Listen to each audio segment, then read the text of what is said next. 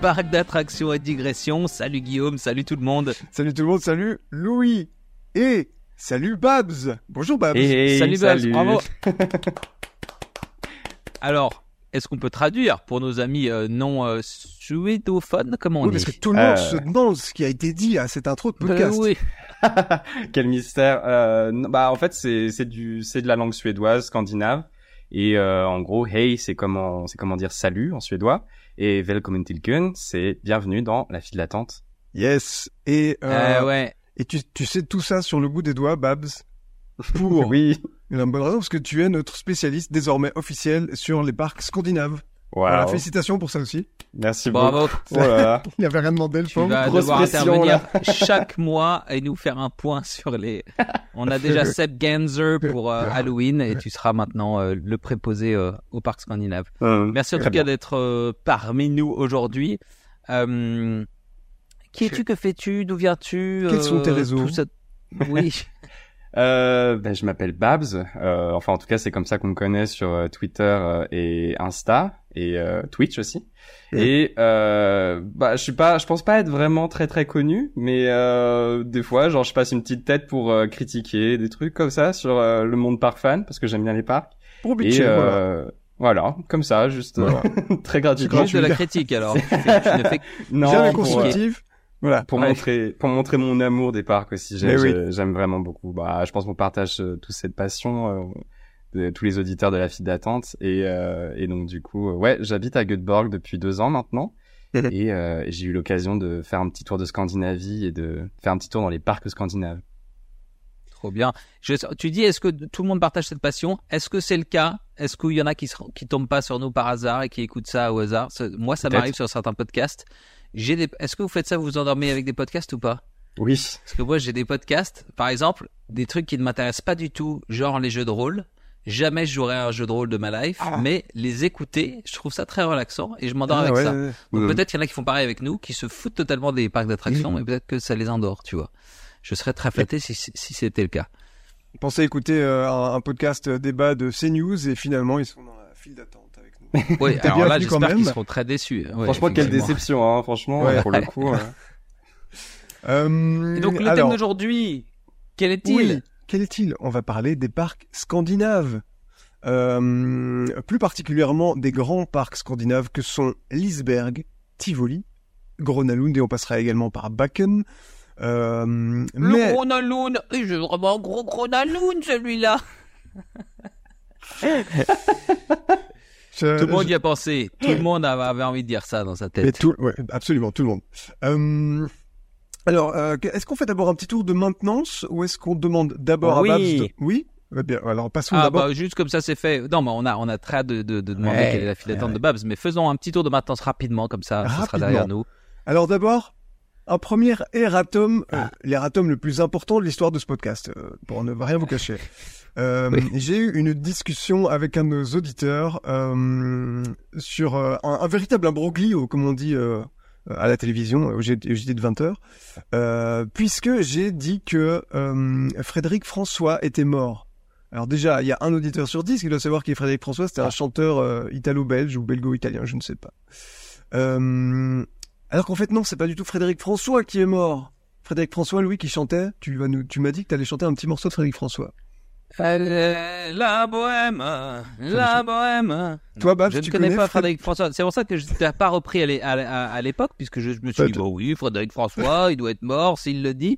Aucune idée. Moi, je Alors- connais certainement son frère, Claude. Mais alors, euh. Frédéric, euh, Non. Frédéric, je ne sais Euh, pas qui Toi, c'est. Babs, tu connais Frédéric François? Euh, Non. je- non Tu peux dire non. hein.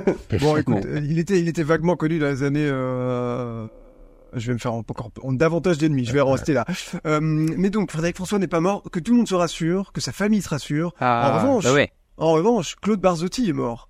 Et c'est de lui euh, que je, Ouais. euh, que je pensais. Claude Barzotti. C'est vrai oui. que quand on dit Frédéric François, ça sonne quand même vachement comme Claude Barzotti. C'est, Alors, je comprends le- la méprise, ouais. Non mais parce qu'ils sont tous les deux italo, belgo, italien machin. Ah. Frédéric François chantait Oh, Je t'aime à l'italienne. Alors que Claude Barzotti chantait euh, Je suis héritain, mais je le rêve. Non, non, non, non. Voilà. Ah, donc, d'accord, d'accord. euh, Oui, la- oui, vous oui, bon.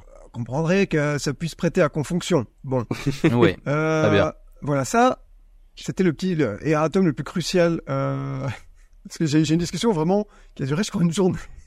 Avec notre étudiant, on dit, mais non, il est mort. Ah et oui, tout. quand Bon, même. J'étais en Alors train que de ça aurait pu prendre une seconde d'aller quand même sur sa page Wikipédia et de vérifier. Non, toi, ça t'a pris la journée quand même, faut Écoute, le dire. j'étais dans le déni le plus total parce que je suis allé sur Google et j'ai tapé Claude Frédéric François et je vois qu'il et je ne vois pas sa mort. Donc comme vraiment qu'un un abruti de première je je je, je fais une recherche une deuxième recherche Google dans laquelle je fais Frédéric François mort. Et là je tombe sur des résultats. Donc je dis bah voilà et tu vois bien qu'il est mort alors que bref comme si j'avais Ouais. appris à utiliser les internets avant-hier. Euh, Et Louis, t'avais aussi un autre erratum à, à nous partager parce que je sens que t'as eu un. Toi aussi, t'étais au cœur de la tourmente. euh, Mais oui, alors Fredo, notre ami Fredo, on faisait le petit tour de nos amis euh, community managers.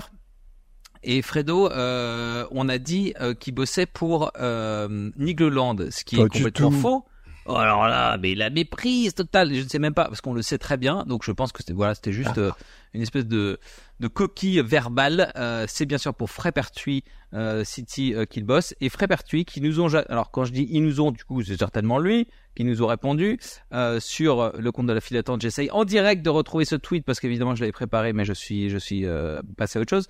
Ils nous ont gentiment répondu parce qu'on avait déblatéré un petit peu la dernière fois sur euh, comment ça se fait que ça, ça s'appelle Frépertuis, que c'est un nom un peu original. Euh, je vous je vous lis leur tweet. Euh, pour répondre à votre question, le nom de notre parc, aussi complexe à écrire soit-il, vient du hameau vosgien de Frépertuis sur lequel nous sommes implantés depuis 1966. L'ajout de City est lié à la passion du créateur, euh, du créateur du parc pour Lucky Luke. Voilà, vous savez Ah. tout. Merci à toi Fredo, puisque c'est cer- certainement toi qui as écrit ça. Euh, et euh, en tout cas depuis le compte de Frépertuis, donc c'est cool.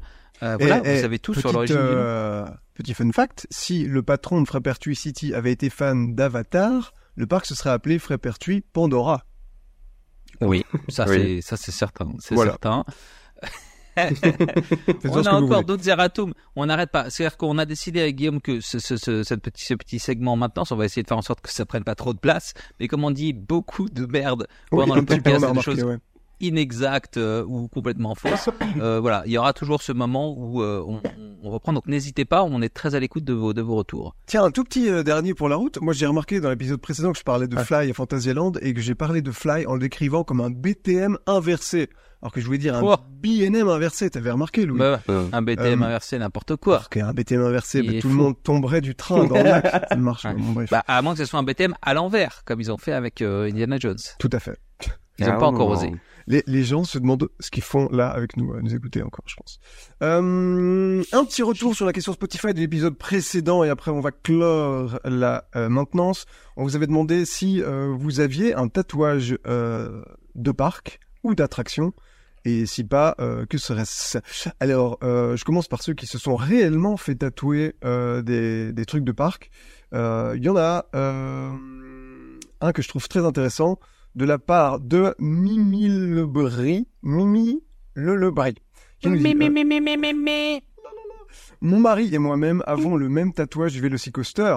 Le logo du porte-clés, Ah oui. pour être précise. Et ce, malgré le fait que je n'aime pas Jurassic Park. Alors, oui, c'est des choix une- ont été Mais c'est vrai faits. que c'est très moderne, c'est très, il faut, il faut, ouais, ils l'ont aimé tout de suite, quoi. Alors, la c'est pas question, un truc c'est- qui est encore iconique. Est-ce qu'ils se sont fait tatouer la petite chaînette du porte-clés Ça, ce Ah pas oui. clair. Ah. Euh, On veut le voir. T'as pas eu de photo avec? Là, moi, tout de suite, là, non. Non, mais elle Non. t'a pas envoyé une photo en non, même temps. non, c'était sur Bon, Spotify. Euh, écoute, si, Mimi, là, si tu nous Ah oui, sur Spotify, euh, oui. Si tu veux nous envoyer, Oui. de toute façon, on le partagera où euh, bah, C'est un podcast, Louis. Bon, Oui, mais pour, euh, voilà, pour mon, pour s- collègue personnelle de tatouage. d'accord. Euh, ensuite, on a Dim7303 qui nous dit euh, J'ai une skyline de parc autour de l'avant-bras avec des attractions ayant une symbolique importante pour moi. La suite arrive en fin d'année. Il nous tease en plus la fin de son Ah, tatouage. Ah. C'est Euh, incroyable. On attend, de- on attend des photos également. Euh, on a enfin, enfin, euh, il y en a qui se demandent s'il serait pas un petit tatouage, en tout cas éphémère pour Halloween de Haunted Mansion. Ouais. Éphémère, est-ce que ça compte? Ça Ah, c'était Minty. Et Gigi la Dodu, hein, la fameuse, Ah oui. qui nous dit Oui, je, qui- je- je- je te dois 20 balles, Gigi la donnée, t'inquiète pas, ça vient. qui dit Je souhaiterais avoir un tatouage de Irène de Studio Tram Tour euh, sur son épaule droite, car euh, ça lui rappelle Oui. la Tata Josie qui est décédée l'année dernière en allant Oh, il y a un Oh, le thème, il y a un thème. à Nancy. Bon, écoutez, on va clore là maintenant. Je pense que. euh, Il y avait, merci. attends, il y a un dernier truc, mais parce Ouais. que ça m'a énervé là depuis depuis un quart d'heure. Donc il y a quelqu'un, je ne sais, remanifeste-toi s'il te plaît. On, tu m'as parlé, donc on, j'avais j'avais parlé du fait que les astronautes allaient pisser sur le, le, le- allez écouter l'épisode précédent, vous comprendrez. Cette cette euh, tradition vient en fait de Yuri Gagarin, qui est évidemment le premier homme à aller euh, à être allé dans l'espace. Euh, et voilà, ça, ça vient de lui. Euh, et euh, tu m'as écrit un long texte que j'ai lu avec attention, mais je ne retrouve pas ce, je- sur quelle plateforme c'était. C'est très frustrant, mais en tout cas, je pense à toi et merci d'avoir euh, précisé tout ça. Voilà, la maintenance est terminée. Nous ne sommes plus en wow, en 101 comme disent les nerds. Euh, et on peut passer à la méga question. La question cruciale.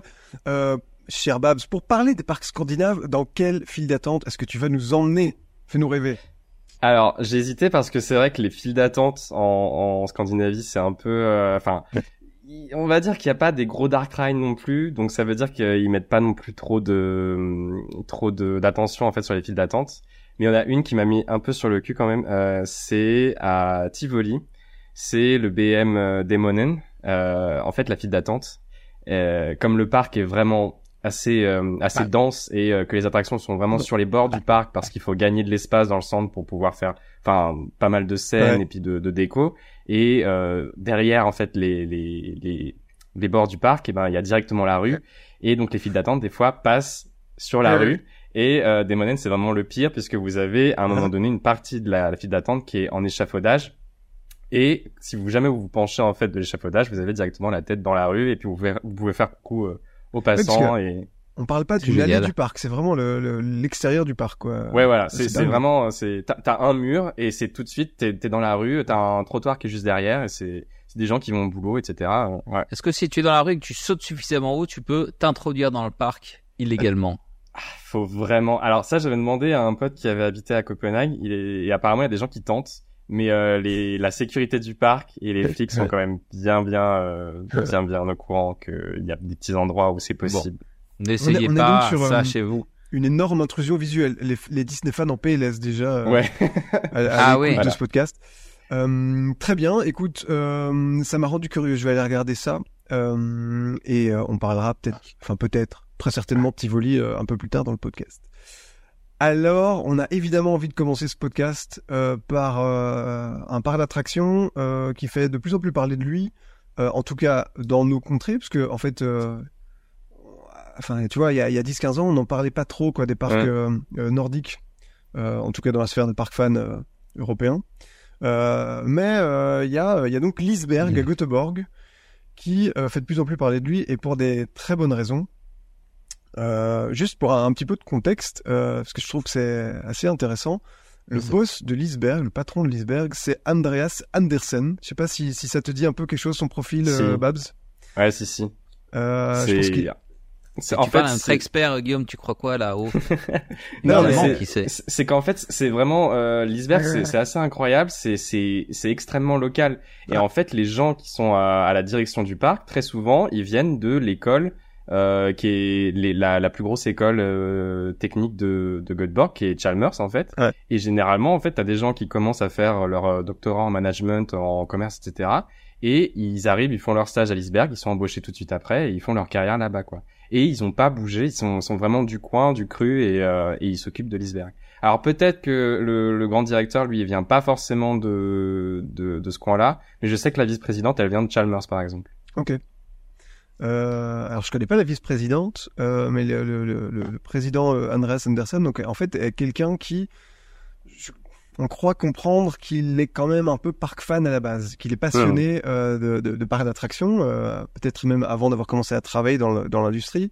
Et en fait, je crois même qu'il est passé un moment, donc il avait commencé, pardon, il avait commencé à, enfin, il était le patron de, de, de Liseberg pendant un temps. Je pense qu'il a fait un petit passage par l'IAPA Europe, donc l'association européenne des parcs d'attractions, avant de revenir à euh, en tant que patron de nouveau. Et euh, ce qui est drôle, je sais pas si tu es d'accord avec ça, euh, Babs, moi je, en fait tu sens que les choix qui sont opérés euh, en termes de nouvelles attractions et de, et de construction de nouveaux projets chez Liseberg, on sent que ça sort de la tête de quelqu'un qui est passionné par cette industrie. Tu penses pas? Ouais. Non, non, si, si, vraiment, c'est assez incroyable comment les choix qui sont faits c'est toujours les les bons quoi. Parce que par exemple, Ouais. la dernière nouveauté, euh, c'est Luna, donc qui est vraiment un boomerang. euh, c'est un, c'est un kiddie coaster quoi. C'est vraiment, faut pas, faut pas aller là-dedans si tu cherches les sensations. Mais c'était vraiment le truc qui manquait au parc. Et ça, c'est c'est assez incroyable de voir qu'à chaque fois les choix qu'ils font, c'est toujours le, le truc qui va venir taper dans dans ce qu'il fallait Mm. quoi. C'est c'est assez fou. Attends, là, ils ont construit un boomerang, j'étais même pas au courant, tiens, euh, un, un, un vrai bête boomerang de Vekoma. Ouais, et en fait, il est, il est vachement impressionnant parce que du coup, la, la flèche, elle va très très haut et en plus, euh, donc pour pour situer un petit peu les gens qui connaissent pas l'Iceberg, donc en fait, c'est c'est un parc qui est à moitié donc au niveau du sol, mais à moitié sur une colline qui Ouais. justement donne son nom au parc. Et euh, et donc du coup, ils sont venus construire ce ce boomerang sur la colline et en fait, la flèche, elle est vraiment très haute. C'est c'est maintenant, c'est vraiment un des un des gros points de visibilité du parc. Mhm. Et, euh, et en fait, bon, ils trichent un peu parce que la flèche est impressionnante, mais le train ne va jamais euh, tout en haut de la flèche parce que c'est vraiment, en fait, c'est à mon avis, c'est juste pour faire du ah tu m'as vu. Arnaque. Ah, Ouais, voilà, arnaque, ouais, on est déjà sur une arnaque, ok. Euh, Voilà.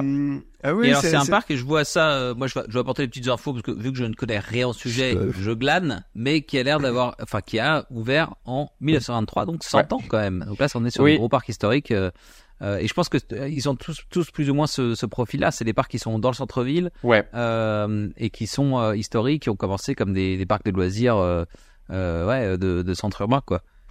Non, c'est c'est pe- peut-être pour que les Français se donnent une, une petite idée. C'est euh, ça ressemble beaucoup au jardin d'acclimatation à Paris, mais si jamais le jardin d'acclimatation avait vraiment mis à fond le Ouais. en termes d'investissement, etc. quoi.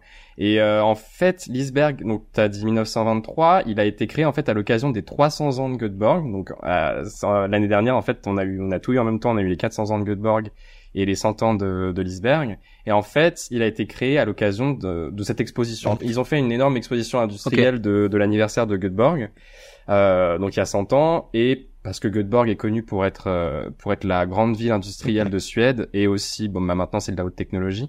Et euh, et du coup, il, l'iceberg au début était censé euh, être juste temporaire, c'était pas censé rester, mais en fait, à- Ok. face au succès, ils ont décidé de le garder. Et au début, bah, c'était vraiment une exposition, c'est-à-dire qu'il y avait des spectacles. Ils ont toujours eu ce cette petite culture des, des concerts, des grandes scènes, des petites Mhm. scènes, etc. Wow. Ça, ça ressemble vachement en fait à un festoche qui a décidé d'installer des, des, des attractions foraines au début, et ensuite au fur et à mesure, ça a commencé à devenir du dur, et puis euh, de ouais des grosses attractions qui sont arrivées au fur et à Ah. mesure. Ils ont commencé à investir dans des coasters, dans des Ah, dans des flat rides qui étaient beaucoup plus euh, beaucoup plus stokos quoi. Et euh, et ouais, à la fin, ça donne bah, l'iceberg ou Tivoli ou Grönalund à, à Stockholm. Trop bien, mais ils ont une, ils ont une, euh, je passe un peu du coq à l'âne, mais effectivement, ils ont du, ils ont Atmosphere là, une drop tower, mais qui a l'air Ouais. monstrueuse. C'est, j'ai jamais vu un truc aussi gros. Tu l'as, Non, tu non. as fait, t'as, t'as tout fait toi du coup, j'imagine. Alors, euh Ah, c'est une. euh, En fait, les tours de chute et moi, c'est c'est une relation conflictuelle. Oui, mais pareil, hein, t'inquiète pas. euh, ouais, ouais.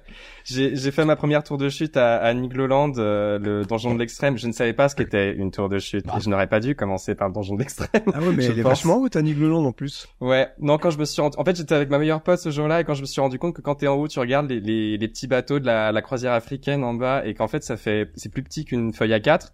En fait, ma, ma pote me regarde et fait, mais on va jamais s'en sortir. Et genre, j'étais là, je fais, ouais, concrètement, on est foutu. Et du coup, depuis, genre, je, veux faire atmosphère parce que c'est vraiment, euh, c'est, en fait, c'est une attraction qui est là depuis pas mal de temps. Et euh, les habitants de Göteborg, ils l'appellent le dé à coudre. Parce que du coup, en fait, c'est, c'est, c'est le principe, bah, c'est le principe du dé à coudre, quoi. Et euh, en fait, elle est connue pour ne pas fonctionner, cette, euh, Ah cette tour de chute. Ah, Elle ouais, a- c'est elle pas a eu- rassurant alors. elle a eu plein de problèmes de, de, de maintenance et plein de problèmes euh, techniques. Et donc du coup, en fait, très souvent, et ben en fait, il y a les pompiers qui débarquent pour pouvoir euh, chercher des Ah, gens merde. les descendre. Ah Alors oui, pas tout ce en haut, point-là. mais euh, ouais ouais. Mais du coup, c'est c'est vraiment un truc connu par les locaux. C'est ah oui, la tour de chute. Ouais bah des fois, elle est bloquée. T'es là, tu fais bon. Donc, Alors, il y a là- double, ouais, double fear. Le fear est bien parce que ça s'appelle Atmosphere F E A R, donc Perm, donc le, c'est bien, c'est, oui, c'est, c'est- Ouais. c'est bien trouvé quoi. Et maintenant, Moi, je me ils le font en... le- Vas-y, vas-y, Pardon. Non. Euh, maintenant, ils le font en VR aussi. J'ai j'ai ma meilleure pote Ah qui ouais. l'a testé en VR. J'ai dit mais enfin déjà que j'aime pas les tours de chute de base, je vais pas je vais pas la faire en VR. Elle m'a fait non c'est bien, tu sens moins de choses. Bon ok peut-être. Il y a moyen Ah que oui. ça fasse un peu moins peur finalement. Je sais Ouais. pas que je dis ça, mais euh, tu vois, enfin ouais, t'es moins. J'imagine qu'ils te mettent euh, une vision de, de vide, mais je sais pas, peut, peut-être que ça peut être moins moins flippant. Ce qui est malin euh, à Lisberg, donc euh, comme tu le disais, Babs, le, le parc est à moitié installé à flanc de colline euh, Ouais. et ils, ils arrivent beaucoup à, à intégrer cette colline de façon assez intelligente, je trouve. Et Ouais. euh, c'est très malin parce qu'ils ont euh, installé cette tour de chute libre qui est déjà très très très haute. Moi, Oui. je trouve elle fait 116 mètres de haut Euh, et euh, elle est, enfin, ils l'ont installée au sommet de la colline, quoi. Donc en fait, quand Mm. t'es dessus, parce que je l'ai fait, euh, bah, t'as Ah, tu l'impression. l'as fait toi alors? Bah Ouais. raconte. Eh ben, j'ai eu peur. Euh, Non, mais j'ai j'ai j'ai le sentiment. euh, euh, Enfin, ça, ça, elle m'a laissé. Euh, allez, un, Mais t'as été quand toi Guillaume? J'ai j'ai pas réalisé que t'avais. euh, 2015, 16, un truc du genre. ok. Euh, et euh, et euh, ouais, les, les tours de chute libre, effectivement, euh, moi je suis client, mais euh, du bout des doigts parce que euh, un peu Hmm. vertige, un peu machin. Euh, et c'est là, je me souviens que je me suis quand même bien pissé dessus, euh, parce que en fait, t'as- enfin moi j'avais pas réalisé qu'elle était aussi haute que ça, parce que je me disais bah en fait, elle est, elle a l'air haute parce qu'elle est sur une colline, non, Ouais, ouais. mais en fait, Ouais. elle est effectivement sur une colline, mais aussi elle est très très haute. c'est le Du piège. coup, ouais. euh, du ouais, le- très- mais très bon piège euh, du, du coup justement. Ouais. Euh, et euh, oui, Mais au moins, euh, elle est pas comme ces, hor- ces horreurs de l'enfer de tour de chute libre où maintenant ils t'inclinent les sièges, tu sais, en haut pour que tu fasses encore plus face Ah. au vide. Là, t'as vu ça? je Ah, crois oui, que oui. c'est. Est-ce que, euh, est-ce que les sièges ne s'inclinent pas un peu là-dessus? Bah, je suis en train de regarder la vidéo, j'ai pas l'impression. Je crois pas. cassé. Non, Non, sur mais, euh, sur atmosphère, je crois pas que ce soit le cas parce que c'est quand même, une- je pense que c'est une génération précédente encore. Je crois que le, le fait Ouais, ouais. que le, le, le banc s'incline quand t'es en haut, je crois que c'est- c'est une c'est Intamin, je crois qui fait ça maintenant. Euh, par contre, je me demande si à Frépertuis, c'est pas ça justement? Non, peut-être que j'ai des Il me semble aussi, ouais, ouais. Il y, en- il y en a, il y en a en France en tout cas, ouais. Euh, et alors, en parlant de cette fameuse colline, euh, il y a euh, une attraction qui a fait euh, grand bruit, euh, à mon avis, aux alentours de 2015. Oh oui, euh, je ne sais 2014, 2014. 2014. Ouais. Tu sais à laquelle je fais référence, Babs. Bien sûr. Ah, c'est mon bébé ça. Hein. Vas-y, dis-nous tout. De quoi on Ah parle là. Alors en fait, on parle d'un coaster qui a un frère, euh, en fait, qui, qui est plutôt euh, plutôt connu, euh, qui s'appelle le Blue Fire à Europa Park. Ah, c'est vrai. Et euh, le nom de projet en fait de ce coaster là, c'était le Green Fire, parce qu'en fait, le but a toujours été de Ah. faire une sorte de, euh, je crois, je- si je dis pas de bêtises, le Blue Fire en fait c'était la c'était le tout premier méga coaster Mac. Ouais. Euh, et enfin en gros ils l'ont utilisé à Europa Park pour faire un, un- pour euh, montrer en fait aux, aux gens leur, montrer en fait ce que ce qu'était leur coaster et pour pouvoir le vendre. Et en fait Lisberg a été très rapidement intéressé par euh, par euh, Blue Fire et ils ont Ah. demandé un coaster chez eux euh, qui avait quand même un cahier des charges assez strict à respecter, c'est que comme on est en pleine ville, on peut pas avoir des, des grandes euh, des grands lifts avec des grandes chutes, etc. Il faut respecter en fait une certaine hauteur. Et l'inconvénient en fait à l'iceberg, c'est que je crois que à l'époque la hauteur max c'était la, la, la hauteur d'atmosphère.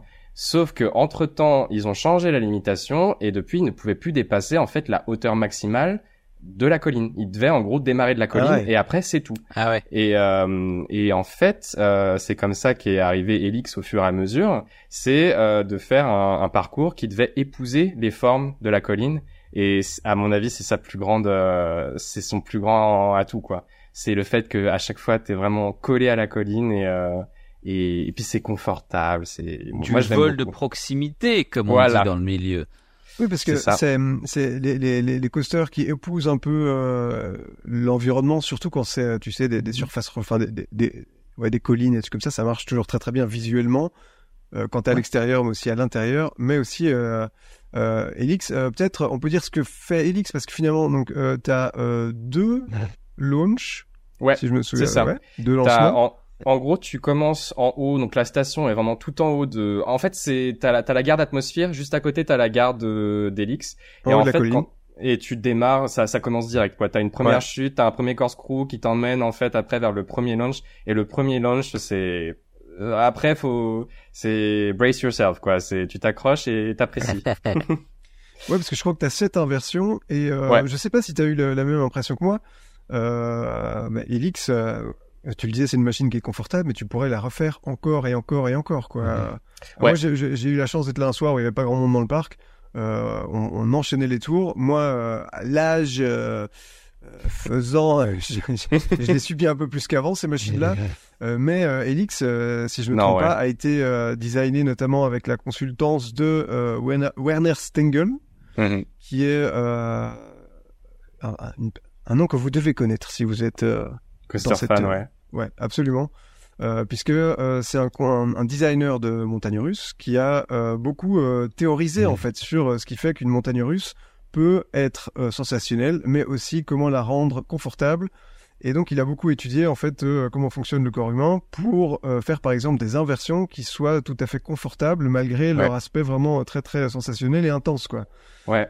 Et c'est comme en ça s- que d'ailleurs, c'est comme ça d'ailleurs qu'est né en fait euh, une une figure assez rare. C'est qu'en fait t'as le second launch qui est assez puissant et en fait il va vers un top hat. Sauf que là l'idée c'était de faire un top hat inversé. Euh, je crois qu'ils appellent ça un top hat intérieur, un truc comme ça. Et le, en fait du coup au lieu d'être comme Toutatis où en fait tu quand t'arrives en haut en fait t'as vraiment le point de vue comme ça et après tu retombes. Ici t'es vraiment tout de suite euh, la tête en bas et pendant un, un certain temps quand même le top hat il est assez haut. Et, euh, et ensuite tu redémarres et ça ça s'arrête plus jusqu'à la fin du parcours quoi. Et euh, et ouais c'est justement bah comme t'as dit c'est justement dans ce désir de faire des inversions qui sont agréables on va dire. Ouais. Ouais. Et euh, enfin, j'ai. euh, c'est intéressant parce que euh, comme euh, je savais pas du tout que c'était aussi euh, lié à, à Bluefire. Je me souviens que le projet Bluefire c'était quelque chose qui était quand même assez, enfin stratégiquement un moment très très important dans euh, Ouais. dans les activités de la famille Mac. euh, euh, parce que si je me souviens bien, au tournant des années 2000, en fait, euh, la famille Mac qui euh, ne souhaitait mettre que des attractions Mac dans Europa Park pour en faire la vitrine de leurs activités de construction de manège, avait quand même été s'équiper chez B&M pour installer un, allez, un méga coaster, ce qui est devenu Silver Star, Ah. en reconnaissant qu'ils n'avaient pas le savoir-faire pour faire un méga coaster. Et quasiment une dizaine d'années plus tard, ils y sont arrivés et tout le monde les attendait un peu au tournant. Moi, je me souviens, c'était un peu, ouais, bon, euh, Mac, euh, ils sont bons pour faire Euromir, mais est-ce qu'ils vont réussir à faire une machine euh, comme Itam- Intamin et B&M peut le faire? Et je sais que tout le monde n'est pas super. Il n'y a pas un consensus fou sur la qualité de Bluefire. C'est Ouais. un coaster que, que, que je trouve pas mal du tout, mais effectivement, quand tu compares avec un truc comme Helix ou je sais Ouais. pas, Expedition GeForce, c'est un petit peu en dessous, quoi. Ouais. Euh, mais c'était quand même un, un tournant intéressant euh, et dans, dans, dans l'histoire de, de Mac Rides. Ouais. Et puis maintenant, ils, ils en vendent, euh, ils en vendent, ils Ouais. en ont vendu quelques Mais, dizaines. mais je je, pense, je pense que Helix a vraiment changé la donne euh, par rapport à ça. Je pense que parce, parce qu'il y a vraiment, c'est incroyable de voir l'évolution qu'il y a entre Bluefire et Helix. Déjà, le, fait qu'ils aient vraiment commencé à intégrer des figures qui étaient, qui sont vraiment pas communes et qui, enfin vraiment agréables quoi. Le, le coaster, il est vraiment, il est vraiment tout, tout, tout agréable. Il y a certains certains coaster fans qui lui reprochent ça d'ailleurs, d'être un peu trop confortable, ce qui fait que les, c'est vrai que les launches du coup, tu, tu, en fait, Ouais. tu sens que tu pars, mais c'est pas, c'est pas le second launch de Taron quoi. Tu te Ouais, sens ouais, pas vraiment décollé et décroché Ouais. en fait. C'est, c'est, je sais pas. Moi, c'est vrai que bon, je sens une différence, mais j'aime beaucoup Helix quand même. Ouais, euh, moi, je veux dire, ben voilà. On le sait, moi j'aime bien mon petit confort sur les montagnes russes, euh, donc je suis plutôt team euh, team Helix que team Taron, euh, vous l'aurez compris. Euh, mais euh, c'est c'est vraiment une machine. Je je je serais presque j'irais presque jusqu'à dire que euh, ça mérite le déplacement euh, en en Scandinavie euh, Ah oui. euh, juste pour faire un, un tour d'Helix en fait. Euh, Ouais. Je sais que c'est pas nécessairement sur la carte des parcs fans en fait, hein, euh, la Ouais. la Scandinavie, mais euh, c'est une machine incroyable. Mais je pense que l'Iceberg va vraiment, euh, va vraiment le devenir. Euh, déjà pour les coasters, maintenant ils sont quand même bien bien armés parce que t'as quand même le, leur euh, leur wooden donc euh, Balder Ouais. qui est vraiment très bon. Et c'est un c'est un wooden Intamin euh, et en fait il paye pas de mine comme ça. Il est- il, il a pas l'air euh, impressionnant. C'est il est pas aussi impressionnant que Wodan ou Tonnerre de Zeus par exemple, mais il est vraiment fun parce qu'il y a vraiment mais des airtime euh, qui sont euh, enfin super marrants quoi. Et puis t'as Valkyria aussi donc c'est je crois que c'est la dive machine la plus haute d'Europe.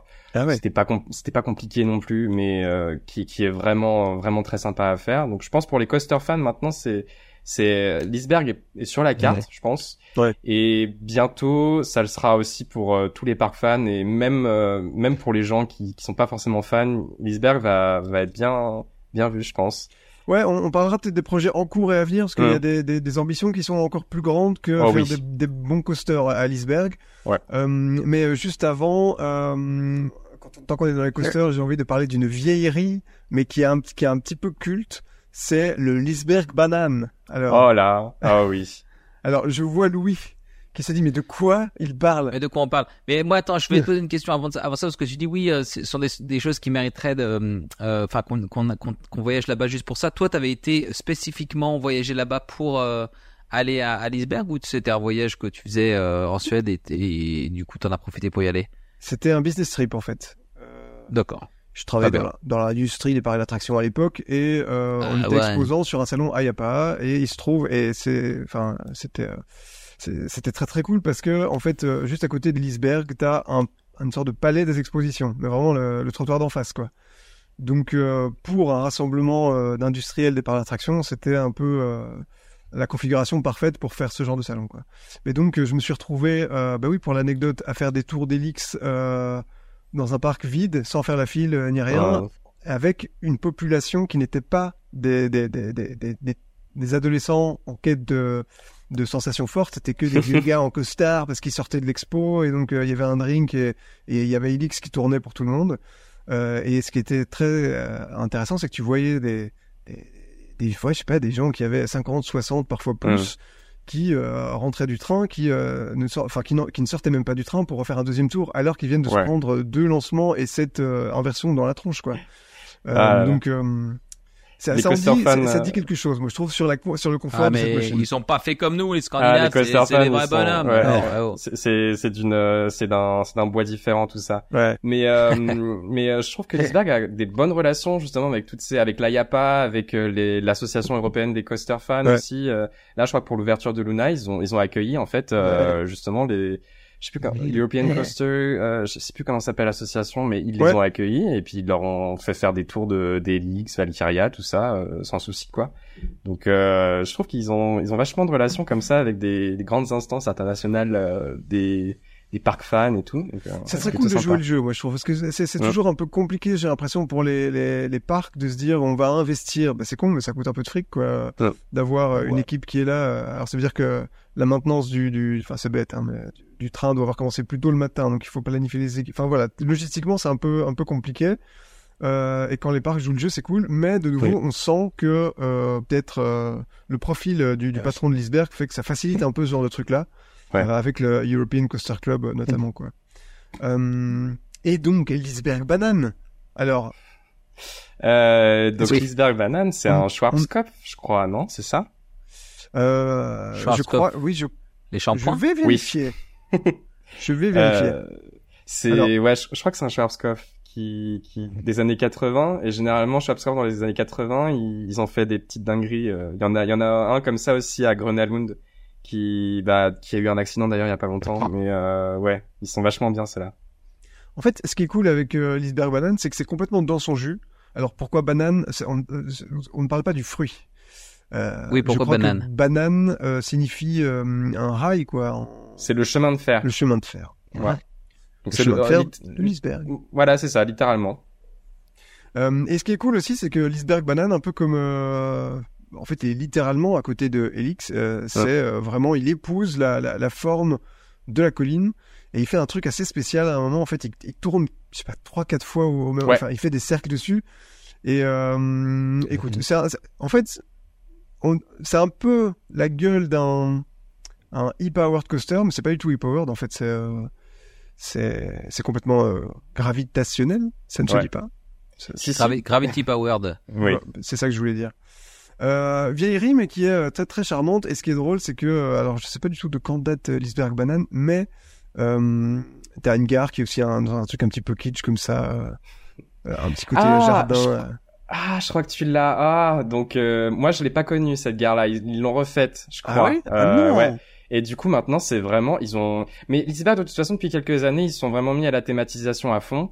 Euh, ça s'est vu avec Valkyria déjà la gare de Valkyria bah, c'est un temple viking et euh, et donc du coup la, la gare de Lisberg Banane maintenant c'est euh, c'est comme une euh, c'est comme une gare euh, de tra- de de chemin de fer euh, typique euh, suédoise Ah, des ouais, années avec des briques. euh, Ouais, c'est ça. Et du ah, parce que coup moi j'ai ils connu ont le vieux truc qui ressemblait à une sorte de salon de thé, quoi. C'est très bizarre. non là Mais maintenant toi, t'as connu des trucs, Guillaume, il y avait, il y avait même pas l'électricité, je crois, avant. Quand t'es, quand t'es allé la première fois. Euh, il y avait, il y avait une gare de roller coaster qui ressemblait à un salon de thé allemand. Qu'est-ce que je te dis après Ouais. ça? Euh, Très bien. Un salon Banane. tellement. Tu me dis ça, je n'ai rien qui vient dans ma tête. Ben, parce que l'image d'un salon de thé allemand. pas été boire un thé. en- Bref. Bah non, Euh, j'ai jamais été faudrait quand même que je vérifie ce que je dis parce que euh, peut-être que je parle de la même gare euh, que toi, euh, Babs, et qu'en fait pour moi, elle avait- mais non, effectivement, la gare aujourd'hui elle est en brique et à l'époque c'était. euh, Vous savez quoi Je En vais garder broc. ça pour plus tard. Euh, on- pour non, le je- prochain, pour la pour la maintenance du prochain épisode. Ouais, tout Comme à ça, tu vois, ça crois crée un ont- univers tout ça. Mais je crois qu'ils ont refait leur euh, séquence d'entrée et donc du coup ça a fait partie du chantier et euh, du coup ouais maintenant c'est en fait t'as la gare de, du Lisbeth Banane qui est juste au-dessus et en dessous t'as un restaurant maintenant et c'est c'est euh, c'est ouais c'est c'est vachement beau. Ouais, c'est très cool. Euh, et euh, je, regardais des, des, des, des photos maintenant de la vieille gare euh, tout en carrelage de Lisberg Banane, c'était quelque chose. Pardon. Alors, euh, on parlait aussi un peu des ambitions de Lisberg, euh, puisque euh, ils ont euh, récemment ouvert un hôtel qui s'appelle Curieux, Curiosity Grande- quelque chose. Grande Curiosa. Grande. Curiosa. T'as Ouais. déjà été euh, mettre un pied dedans ou pas trop?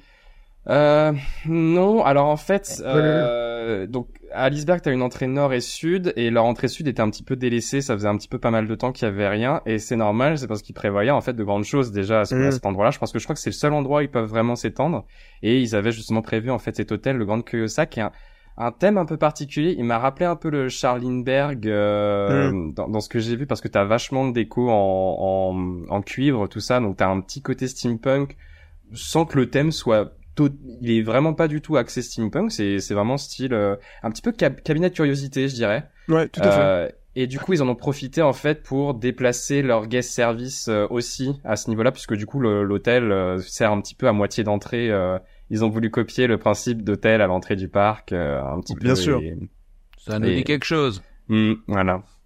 Et euh, il paraît qu'il est très bien. J'ai j'ai des amis qui, qui sont passés et qui m'ont dit que c'était plutôt cool, euh, notamment au niveau du bar. Mais voilà.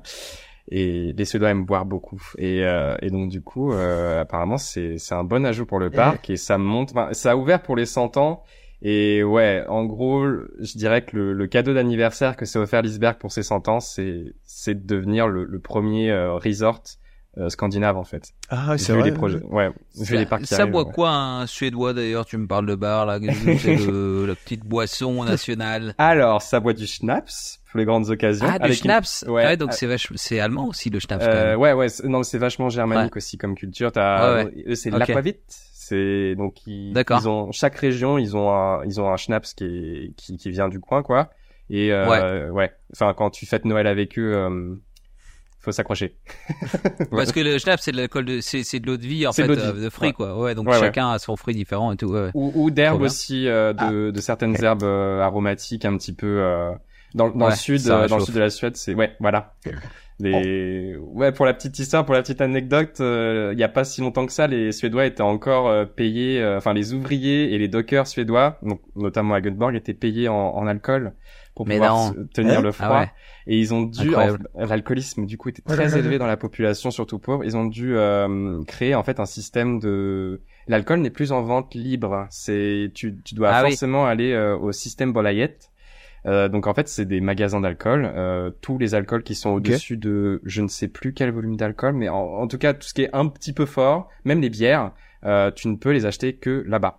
Donc du coup, il, en plus c'est vraiment le vendredi, il ferme à 15 heures quoi, pour être sûr que, que- Ouais, ouais, donc, ouais. quand t'as une. Ah soirée. Ouais. t'es obligé de te préparer, ça ferme à 18 heures, donc faut vraiment, euh, tu sors du boulot, tu vas tout de suite au système Bolayette et puis après tu, tu, tu peux aller en soirée. Mais euh, Intéressant.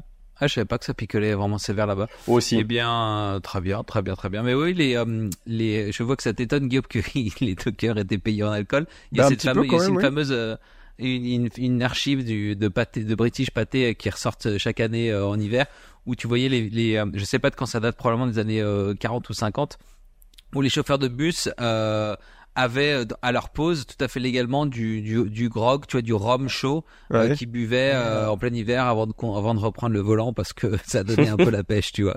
Euh, quoi que je dis ça, dans ces mêmes, ces mêmes petites lignes, hein, c'était même peut-être en France. Donc je ressortirai le truc, mais euh, que des bonnes pratiques, tout ça. C'est bien, Oui. c'est bien. Et, euh, et alors, euh, au, toujours au rayon des ambitions euh, de euh, Lisberg, eh bien, euh, Lisberg est en pleine construction actuellement d'un parc aquatique Oui. indoor euh, qui porte le nom de Oceana. J'ai vu euh, cette semaine qu'ils ont euh, commencé à remplir les piscines. Voilà, Oui. ils avaient euh, fait Avec un, du petit- schlaps un petit une- Je sais pas, j'ai pas goûté. Euh, euh, ils ont commencé à remplir les piscines euh, pour faire un petit, un petit, un petit happening pour la presse, tout ça. Euh, et euh, ils ont l'air de s'équiper de très chouettes toboggans également, Oh oui. euh, qui ne sont sans rappeler euh, ceux de Volcano Bay, par exemple. Enfin, en fait, ceux de Volcano Bay, c'est des trucs qui, sont un petit peu maintenant. Euh, euh, Il y en a pas 50 des types de si, c'est tu penses à quoi en particulier? Euh, alors notamment le- Ah. les, les, les, les toboggans qui montent et qui descendent, mais effectivement, il n'y Ah, a, pas- y a pas qu'à Volcano Bay qu'on voit ça. Justement, je reviens d'Aqualibi hier où je, j'ai- je me suis déglingué la nuque euh, dans un de ces toboggans euh, qui montent et qui descendent. Euh, Il y a aussi un de ces toboggans, euh, tu sais, où euh, il y a une sorte de petite euh, bouée où tu vas être à, à plusieurs dedans, À 4 qui, qui monte sur un, un plan incliné. Un avant mur, là. voilà, Ah oui. avant de descendre dans Euh, l'autre sens. oui. C'est incroyablement flippant ces trucs-là, j'adore ça. C'est ça- Ah, c'est Ouais. génial. ouais, c'est c'est t'as des vraies sensations. Il y a, il y a le fameux entonnoir là, tu vois, où tu finis, tu, tu, tu, tu balances d'un côté à l'autre, euh, voilà. Ouais. Et euh, ces types de toboggans que, qui sont dotés de ce que j'appelle une soucoupe volante, ça doit porter un nom technique que je ne connais pas. Mais donc un moment où en fait tu, ben, justement il y en a un que j'ai fait à Colibi hier. Euh, Ah, où, C'est euh, comme l'entonnoir, non? C'est quoi la différence? Pas du tout. Ah bon Il y a- J'imagine des parfums qui doivent être en train de leur- leurs oreilles doivent saigner Ah Ouais. avec les, les noms de merde qu'on donne à ces trucs-là. euh, mais donc, euh, un truc où en fait tu tournes en rond dans une soucoupe euh, euh, volante. Avant, Ouais. et, et donc tu, tu arrives au centre de la soucoupe volante et. enfin, Bah c'est exactement un entonnoir du coup. Non, parce que en l'entonnoir, fait, l'entonnoir, il est. Ah, l'entonnoir est vertical. Oui, l'entonnoir oui. il est euh, il est euh, L'entonnoir, imagine un cône euh, du, du code de la route là que tu renverses. oui c'est ça. Et ok toi, Et, et toi et là ta soucoupe volante elle est euh, comme un, un entonnoir normal Ouais. mais plus plat quoi. Oui, Mais- on comprends. Eh, dis donc ça parle technique ici. hein. Claustrophobes s'abstenir. hein. Vraiment les claustrophobes s'abstenir Ah ouais, de, ouais. de ce genre parce que la, la sortie en fait de, bah, de la soucoupe volante, euh, elle est toute petite et donc du coup Ah ouais. euh, quand t'es dedans, au début t'as un petit moment de flottement où t'es en train de tomber en fait dans la Ouais. sortie du de de la soucoupe et c'est c'est pas sympa en fait d'être vraiment serré là-dedans. Puis après quand tu sors c'est sympa, mais euh, il y a un petit moment où t'es bloqué un peu. Il y a eu un moment où je, me- j'ai je commençais à regarder des vidéos là-dessus de, de YouTube et YouTube a commencé à me servir que des vidéos de pas d'accidents mais de gens qui, se Mmh. faisaient éjecter de la bouée. Oh là Alors, là. non mais il y avait rien il y avait rien de grave si tu veux mais où, où tout, tout d'un coup il y en avait un qui se faisait qui se faisait jarter et t'avais l'autre bouée derrière qui arrivait etc et t'avais l'air quand même un petit peu euh, un petit peu dangereux quand même sur les bords Oui. ce genre de truc mais j'essaierai quand même évidemment. Euh, toi tu seras euh, Bob tu seras le, le premier euh, le premier à, à tester j'imagine. Euh, oui, en plus c'est Yes. vrai. bah ouais J'ai bah déjà prévu d'y aller avec des potes. tu nous feras euh, ton petit rapport. Ouais, mais c'est c'est vraiment intéressant le fait qu'il soit parti justement sur Ah. un second parc aquatique, enfin un second parc qui est aquatique comme ça. c'est- Ça s'inscrit vraiment dans. Je trouve qu'en Europe, t'as énormément de parcs qui commencent à bah, à se lancer en fait dans le dans le, dans le domaine du resort. T'as l'aqua l'aquascope qui va arriver. Bon, t'as déjà euh, Roulantica, Europa Park, et c'est vraiment intéressant que ce soit des parcs comme ça qui qui grandissent et qui c'est une autre étape de leur vie et c'est assez, euh, assez Enfin, impressionnant de voir ça arriver. C'est des parcs qui ont aussi envie de faire de l'argent toute l'année et pas juste euh, pendant six mois. Et, Oui. euh, et les hôtels, euh, ça rallonge considérablement le, le panier moyen. Donc, euh, c'est pas juste euh, Mais ça coûte pour, une, pour, ça coûte pour une. par plaisir d'offrir. Bref. Mais ça, ça coûte cher, ça coûte hyper cher dans- à- à- à- en maintenance les, les parcs aquatiques, plus que les parcs euh, mécaniques, comme dirait les parkuriens, Personne ne alors que ça ça. n'existe pas ce terme. Euh, je- si tu nous poses la question, je- enfin moi je m'y connais pas en maintenance de Tu parcs sais pas, non je pourrais pas te dire le budget annuel euh, de. non mais le traitement de la ou- flotte et tout, ça doit être un truc, c'est en Même- permanence. Même, je sais pas, j'ai réfléchir, l'impression je que je sais pas. Soit c'est bon. soit c'est en circuit fermé, donc du D'ailleurs. coup ils ont pas, euh, ils- ça va. Bah, je pense quand même. euh, mais- En tout cas, Don- euh, Donnez-nous vos réponses euh, si vous vous y connaissez. Les toboggans Oh, qui, sont en train d'installer euh, dans ce parc aquatique euh, à Lisberg, qui s'appellera donc Oceana, Ouais. euh, ont l'air vraiment très très excitants et euh, je vous en parle des étoiles dans les yeux parce que vraiment j'ai j'ai fait euh, la plupart de, de- que tu de ce genre de toboggan hier. Ah bah, juste pour ça peut-être pas parce que du coup euh, on est équipé en Belgique, tu vois. Ouais. Mais il faut, Mais, euh, faut revenir quand même pour tout le reste. Enfin, il y a eu il quand même pas mal de nouveautés depuis. Tout à fait. Mais d'ailleurs, on rappelle euh, à nos amis de Lisberg qui nous écoutent. Euh, Oui. Le forfait review 5 étoiles de la file d'attente, il est toujours là, il est toujours disponible. Euh, d'ailleurs, d'ailleurs, on a, D'ailleurs, on- non, en fait, il est toujours disponible. Euh, Il y a eu des, dans notre boîte euh, aux lettres, Louis. Il y avait des intéressés récemment. Hein. On va aller le faire. Ah oui, ah faire- Ouais, ouais, bah oui. Et, on- alors, on va faire jouer la concurrence ici, non, je, je vois très bien, et on va faire jouer la concurrence. aussi les étoiles. Le- voilà, le, le 5 étoiles est exclusif, donc il faut, il faut, se, il faut, euh, les enchères sont, Tout à fait. sont, sont là. Euh, et euh, je ne sais plus ce que je voulais dire.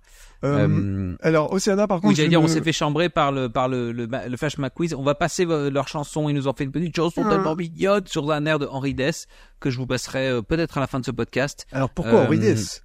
Ça, Mais, mais pourquoi pas? Surtout, c'est ça, c'est ça la Ouais. question. Ouais. Henri Dess, attends, sur, sur l'air de euh, Moi, je sais parler toutes les langues, une chanson incroyable. Ah, moi, je connaissais même pas la chanson. Bref, Oh, euh, on la passera. On la Mais passera. oui, on Hein, la comme passera. ça, on leur devra des Ah, royalties. restez jusqu'à la fin, comme disent les créateurs de contenu. Alors, euh, au niveau de l'iceberg, euh, moi je me souviens, euh, je, sais pas, on le disait tout à l'heure, les, parcs euh, scandinaves sont souvent des, parcs un peu intégrés dans les villes, ou presque. Et moi quand j'étais allé à l'iceberg, j'avais aussi l'impression, je vais lâcher le mot, que euh, il y avait une petite vibe un peu, un peu, un peu bobo quoi. C'est-à-dire que tout est, tout est, mais j'aime, pas- j'aime, pas. Le je, mot vois, je vois Babs qui a, qui a fait, un, qui a bondi sur sa chaise. En fait, j'aime pas trop l'utilisation de ce mot parce que généralement c'est les gens d'extrême droite, ils disent allez bobo parisien machin, je sais pas quoi. Alors que foutons leur la paix, ils ont bien le droit d'exister. Mais euh, que De quoi, les gens d'extrême droite? Non pas. Euh, non, non, non, que euh, autant dans euh, l'id- euh, enfin c'est des trucs qui me parlent un peu à moi, donc euh, la- la- Mais c'est cher, l'entrée déjà, c'est cher ou pas? Parce que ça, ça peut écrémer. non du mais coup, je, des- je parlais pas Euh, pour ce pour ce, ce point-là, mais en fait euh, tout est tout est moins beauf en fait. Je vais le dire voilà comme ça. C'est un parc Ah oui, qui a l'air moins beauf, Ah, on- tout simplement. Voilà. Moins beauf Euh, que quoi? Ben, Que que, quoi, par que la plupart des parcs d'attractions dis les, dis les noms. où il faut toujours que les couleurs soient trop colorées, que, que tout Oui. ait l'air euh, un peu enfantin. Que les odeurs soient trop odorées. Euh, que les- et, là, euh, on te prend pour euh, quelqu'un qui, qui peut-être a un, un, un peu de goût, quoi. Tu vois, et ça fait plaisir dans les parcs d'attractions. Mm.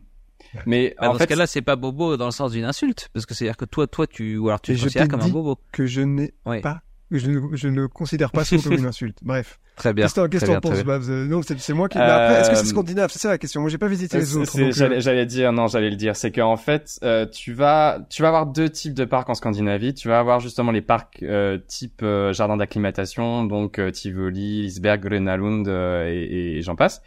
Et en, tu vas avoir les parcs qui vont plus tendance à être type euh, Europe de l'Ouest, même si dans le reste de l'Europe, il y en a aussi des, des parcs vraiment euh, qui sont qui sont euh, hors de la ville, qui généralement essayent de, de qui n'ont pas besoin d'avoir une ville autour pour attirer des gens. Et c'est vrai que bah du coup, ce que tu dis, il y a peut-être plus de soin qui est accordé à la thématisation dans les parcs de ville que dans les parcs euh, à l'extérieur des villes. Effectivement, c'est ce que j'ai, c'est, c'est l'impression que j'en ai aussi. Et puis ils ont une histoire. Ils, ils sont pas, voilà, ils sont pas sortis de terre euh, comme ça euh, du jour au lendemain. Donc ils ont Ah dû oui. bâtir euh, au fur et à mesure. Peut-être qu'ils ont des des bâtiments, des, des allées, des choses comme ça qui sont Ouais. Qui, ont, qui ont été faites à une époque où c'était peut-être un petit peu Oui. mieux fait. Bah, bah l'iceberg, c'est, c'est typiquement ça. C'est en fait l'entrée de, de l'iceberg. Elle, elle, elle date de 1920 et c'est la même depuis euh, l'architecture. Les bâtiments Ouais. de l'entrée sont, sont toujours là depuis, depuis l'ouverture. Et en fait, ce qui, ce qui vraiment m'a choqué, pourquoi euh, moi j'aime bien parler de vraiment de parcs typiquement scandinaves, c'est que c'est des parcs comme, comme ils sont dans le centre de la ville. Ça, ça en fait, ça accompagne la vie des locaux tout Ouais. le temps. C'est en fait quand t'as un after work avec des, des collègues, tu vas là-bas parce que et c'est pour ça qu'en fait l'Iceberg a un, un aussi grand espace dédié aux jeux forains aussi. Euh, parce qu'en fait, il y a une sorte de, de petite tradition à Göteborg. Donc c'est, tu fais ton femcamp. Donc c'est un championnat. En fait, tu t'as, ils vendent des petits tickets. euh, Là d'ailleurs, j'en ai un comme ça. En fait, ils te vendent des petits carnets où tu as accès à à cinq euh, à cinq jeux. Ouais. Et en fait, à la fin, t'as un moyen de calculer pour dire, bah, c'est toi qui as gagné, t'as eu le plus de points sur tous les jeux, etc. Et c'est c'est vraiment traditionnel. Sinon, le dimanche après-midi, c'est les grands-parents qui emmènent les petits-enfants. Même pas juste euh, faire les attractions, juste voir les spectacles, etc. C'est pour ça qu'il y a énormément Trop de bien. spectacles. Et, Et l'entrée est gratuite alors ou pas? Tu, tu, et tu payes par attraction ou c'est euh, Alors, c'est entre les deux. C'est-à-dire que maintenant, l'Iceberg a passé, euh, a décidé de faire payer son entrée euh, sans les attractions. Donc, t'as Ouais. moyen de payer moins cher. Je crois que c'est dans les 15 euros Je pas envie de me tromper. Dans les 15 euros pour l'entrée sans, sans attraction, sans rien du tout. Donc c'est pour ça qu'en fait, il y a tellement de gens qui, qui viennent aussi. C'est parce qu'ils viennent pas faire les Ah, attractions, ok. ils viennent aussi juste apprécier le parc et passer du temps avec leur famille. Et après, t'as, euh, t'as soit le système euh, Disneyland en Californie, euh, jadis, où euh, ils avaient donc le, le carnet de tickets et donc Et- du coup, tu donnais tes tickets pour entrer en fait dans les, dans les attractions. Euh, soit t'as carrément le le ride pass, le max pass, euh, où en fait tu peux soit avoir le max pass pour les enfants, donc t'as accès que aux attractions pour enfants. Donc ça généralement c'est pour les petits euh, qui ont envie de faire les, les les petits flats ou le dark ride pour enfants du parc. Et euh, sinon t'as le max pass plus, je sais pas comment ils l'ont appelé, mais du coup t'as Plus accès à ultra. tout, plus ultra gold, euh, Giga infinity. plus 2000. Ouais. Mais c'est ça la grosse différence, ouais, comme tu dis, c'est vraiment Ouais. intégré, c'est un, c'est un, c'est un, tiers lieu presque, comme on Ouais. dit maintenant, c'est un, un truc euh, que, que tu fais en tant que local et que, Ouais. alors que finalement, ouais, les gros parcs européens, comme tu dis, c'est plus une attraction touristique, Oui. même si tu peux être touriste dans ton propre pays, mais ou dans ta propre ville, mais c'est, Ouais. c'est, c'est quelque chose de plus, ouais, c'est, c'est vraiment intégré dans la vie, euh, dans la vie euh, urbaine, quoi. Ouais. Et Lisberg, c'est tellement, en fait, c'est vraiment en, osmo- en symbiose avec euh, avec Göteborg, à tel point que la skyline du parc, en fait, euh, sur les arrêts de bus, t'as des donc t'as tes lamp- t'as des lampadaires, et en fait autour, t'as des lampadaires avec en imprimé. Donc la skyline de la ville et Mhm. t'as la skyline de Lisberg qui est toujours au centre parce que c'est vraiment en fait Lisberg est Ah devenu ouais, le symbole. euh, c'est Ah oui, devenu le en centre même temps, névralgique euh, du parc. Ils ont une skyline euh, bah, avec la, la tour de chute libre euh, Ouais. qui surplombe la colline. Évidemment, peuvent, enfin, ce serait, ce serait, Ouais. Ils peuvent pas ne Et pas à faire Noël, sans euh, quoi. Ouais, et à Ouais. Noël, je- à Noël, ils accrochent en fait euh, plein de guirlandes électriques qui partent donc du haut de de la Ah de la tour de chute, et ils la font descendre jusqu'en bas, Ah. et ça fait un giga sapin de Noël en fait, euh, comme ça la nuit. Ah, trop bien, ouais, Ouais, ouais, C'est vraiment impressionnant. Cool.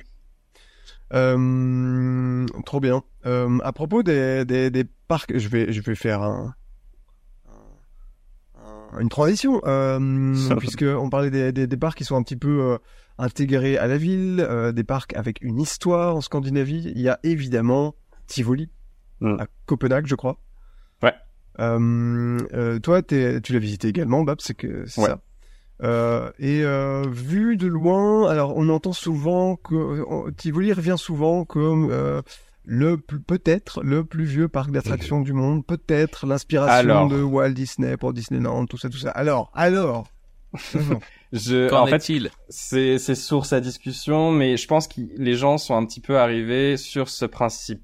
C'est que Tivoli sera le premier parc à thème du monde, Mhm. c'est-à-dire que c'est avec des zones thématisées et ils ont vraiment des jardins qui sont poussés. Le jardin japonais est Mhm. vraiment magnifique là-bas. C'est c'est généralement le quand il y a une image de Tivoli, c'est vraiment généralement tu vois le temple japonais avec le, le jardin qui est juste à côté et le lac. Et, et ils ont, c'est pour ça que je pense que c'est considéré comme le, le plus vieux parc à thème du monde. Je crois que lui, il a ouvert en 1800, euh, 1840, 1843. un truc- oh, 1843, ouais. Et euh, le plus vieux parc de loisirs, donc là qui est pas, ils ont pas cherché à faire de thème, euh, rien du tout. C'est Bakken, qui est aussi au Danemark, un petit peu au nord de, de Copenhague. Et lui, je crois qu'il, enfin, lui, il date du 16e siècle. Lui, c'est vraiment le.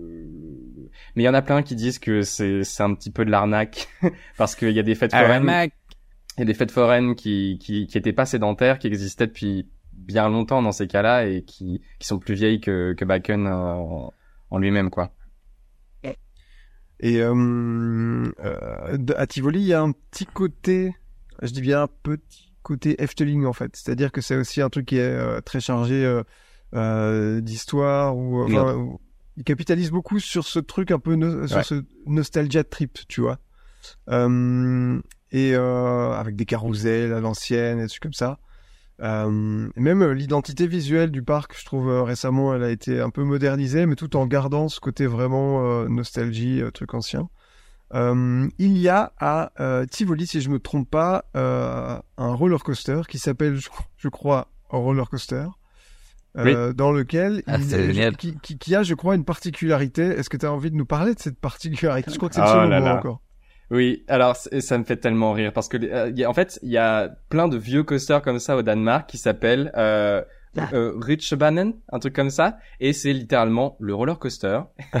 Et euh, et, et, euh, ils ont euh, ils ont cette particularité alors euh, qui est toujours à Tivoli.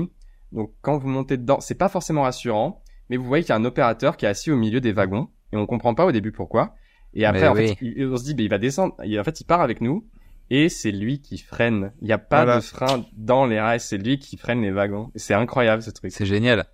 C'est génial, c'est génial. Et, euh, et, euh, et effectivement, c'est c'est un, un, un très beau métier et qui, je crois qu'il y en a, il y en a vraiment très très peu. Hein, des, Ça se des- perd un petit peu, hein, ce métier. j'ai Ça se perd un petit peu, bizarrement. En- encore à Mais- Tivoli, en fait, à Tivoli, ils ont- j'ai l'impression, je crois que si j'ai bien compris, ils ont instauré un petit peu quand tu deviens euh, freineur de wagon, Ouais. c'est un petit peu une, une consécration. Et c'est Ah ouais, ouais, généralement, ouais. moi, Ah, quand cool. suis allé, ils étaient trois. Ils étaient trois à tourner comme ça. Euh, ils ont Ah. vraiment la tenue, euh, c'est vraiment la tenue euh, très rétro, Bah les, ouais. les rayures comme ça, blanche et rouge, euh, ça fait très euh, vieille fête foraine. Et, euh, et je crois qu'en 2014, si je me souviens bien, ils ont, en fait, le, le, le parcours avait un, un décor de, de montagne, euh, de montagne tyrolienne Ouais. euh, il y a bien longtemps au tout début. Il a été détruit. Et il a été reconstruit en fait à l'identique euh, en 2014 pour ses, euh, je crois 100 ans, enfin peut-être pas 100 ans, mais je sais plus exactement euh, quel âge il avait le coaster. Et, euh, et du coup, Et- c'est le décor est vraiment impressionnant. Tes chutes, tu les fais toujours. euh, ça fait un petit peu train de la mine, on va dire. Et euh, tu sens qu'il y a des il y a des opérateurs qui qui, qui C'est ça. freinent moins. Sur des styles différents. ça. Ouais, voilà. Genre euh, des fois tu décolles un peu plus, on va dire. Ouais, mais il y avait eu un reportage, je sais plus, c'était sur Arte il y a un an ou deux où ils, où ils avaient parlé de ça et la, la, la, la journaliste avait été dessus, elle lui avait demandé, ah, allez, vas-y, fais, fais péter un peu le, enfin, justement, ne fais rien, justement, parce que c'est un gros frein à main qu'ils ont, en fait, euh, Ouais, entre les ça. jambes, quoi, c'est un espèce de truc, euh, ouais, ouais. Euh, faut pas, ouais, faut, faut pas, euh, ouais, faut pas s'endormir, quoi. Non. Euh, si le gars il a un petit malaise, euh, c'est pas ouf. Mais quoi. mine de rien, euh, pénibilité quand même un petit peu ce, ce job. Enfin, il y a peut-être des, des coaster heads qui se disent c'est le dream, le dream job. le dream job. mais Je sais pas à euh, quel point c'est dur euh, de tirer sur ce truc-là. Euh, Euh, bah ça a pas l'air d'être si enfin c'est vraiment un levier et genre vraiment il le Ah ouais. tire comme ça et tout alors il y en a certains moi je me souviens le, le deuxième coup que je l'ai fait il était vraiment chiant il faisait des on dirait mon père qui conduit quoi c'est il, il Ah. donnait des à coups comme ça et t'étais là, tu fais bon c'est bon on va arriver là ou pas ou Ah, attends, sur tout Oh. le trajet? Bah, Je en fait, je vois ce que tu veux dire. Les gens qui...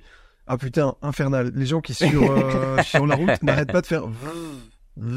sur l'accélérateur comme ça. on peut voilà et Oh donc euh, là rend sur le frein et, et le dernier tour que j'ai fait donc c'était le soir il était bien chaud et euh, et le mec il freinait pas beaucoup et c'était vraiment très marrant Le, quoi. le coaster était chaud, je précise. Ouais, non, ah, le mec n'était pas chaud, non. oui, Attention. Enfin, je sais pas, mais. on sait enfin, pas. on sait pas. Comprenons-nous. Peut-être que ouais, il avait un coup de chaud aussi, le Freder. Euh, euh, il me semble qu'à Tivoli, il y a, euh, comme tu dis, il y a une sorte de collection de petits euh, lands euh, un peu japonais, jardins japonais, comme ça. Ouais. Il y a aussi une, une jolie collection de flat ride. Oh oui. Euh, ce que ce que Li- Lisberg essaye de, de, de faire beaucoup aussi en fait. hein. Ils ont euh, récemment euh, investi dans, dans du cool flat ride. Euh, mais Tivoli, c'est peut-être un peu le cœur de leur truc aujourd'hui, quoi. En termes d'attraction, Ouais. je veux dire. Ouais, ouais, parce que du coup, je dirais que Lisberg, c'est peut-être euh, a, a pas mal joué, capitalisé sur les coasters. Euh, Tivoli, c'est compliqué. Tivoli est beaucoup plus petit et pour le coup, il n'y a pas d'espoir d'expansion pour eux. Euh, ils sont vraiment en centre-ville. Et d'ailleurs, c'est marrant parce que euh, au début, Tivoli était à l'extérieur de Copenhague, euh, ben, quand ça a ouvert en, en 1840. Et en fait, parce que le, le, le parc attirait du monde, la ville s'est étendue vers euh, Incroyable. Tivoli. ouais. Et C'est euh, génial. ils ont alors en fait du coup moi d'ailleurs j'étais super étonné j'ai appris que leur euh, leur hôtel de ville qui est un quand même un monument de Ouais. Copenhague et moi je pensais que c'était très vieux en fait il est arrivé après le- l'ouverture de de Tivoli Ah ouais. Ok. Est-ce que tu es en train de dire que dans 100 ans, Paris sera à Marne-la-Vallée je pense je, je crois que c'est ce qui va se passer, Euh, très voilà c'est effectivement c'est Marne-la-Vallée Center of the Universe euh. Euh, ah non, c'est dingue. Bah, ça, ça veut dire que ouais, ça a eu du succès dès le début et que ça a été, euh, ouais, que ça a été un, truc qui a eu de l'importance tout de suite, quoi. Ouais. Mais du coup, leur inconvénient, c'est qu'ils ils ont pas vraiment d'espoir Ouais, de, de devenir Ouais. euh, un resort ou, de- ou des trucs comme ça. C'est d'ailleurs pour ça, je pense, qu'ils qu'ils capitalisent autant sur le côté musée.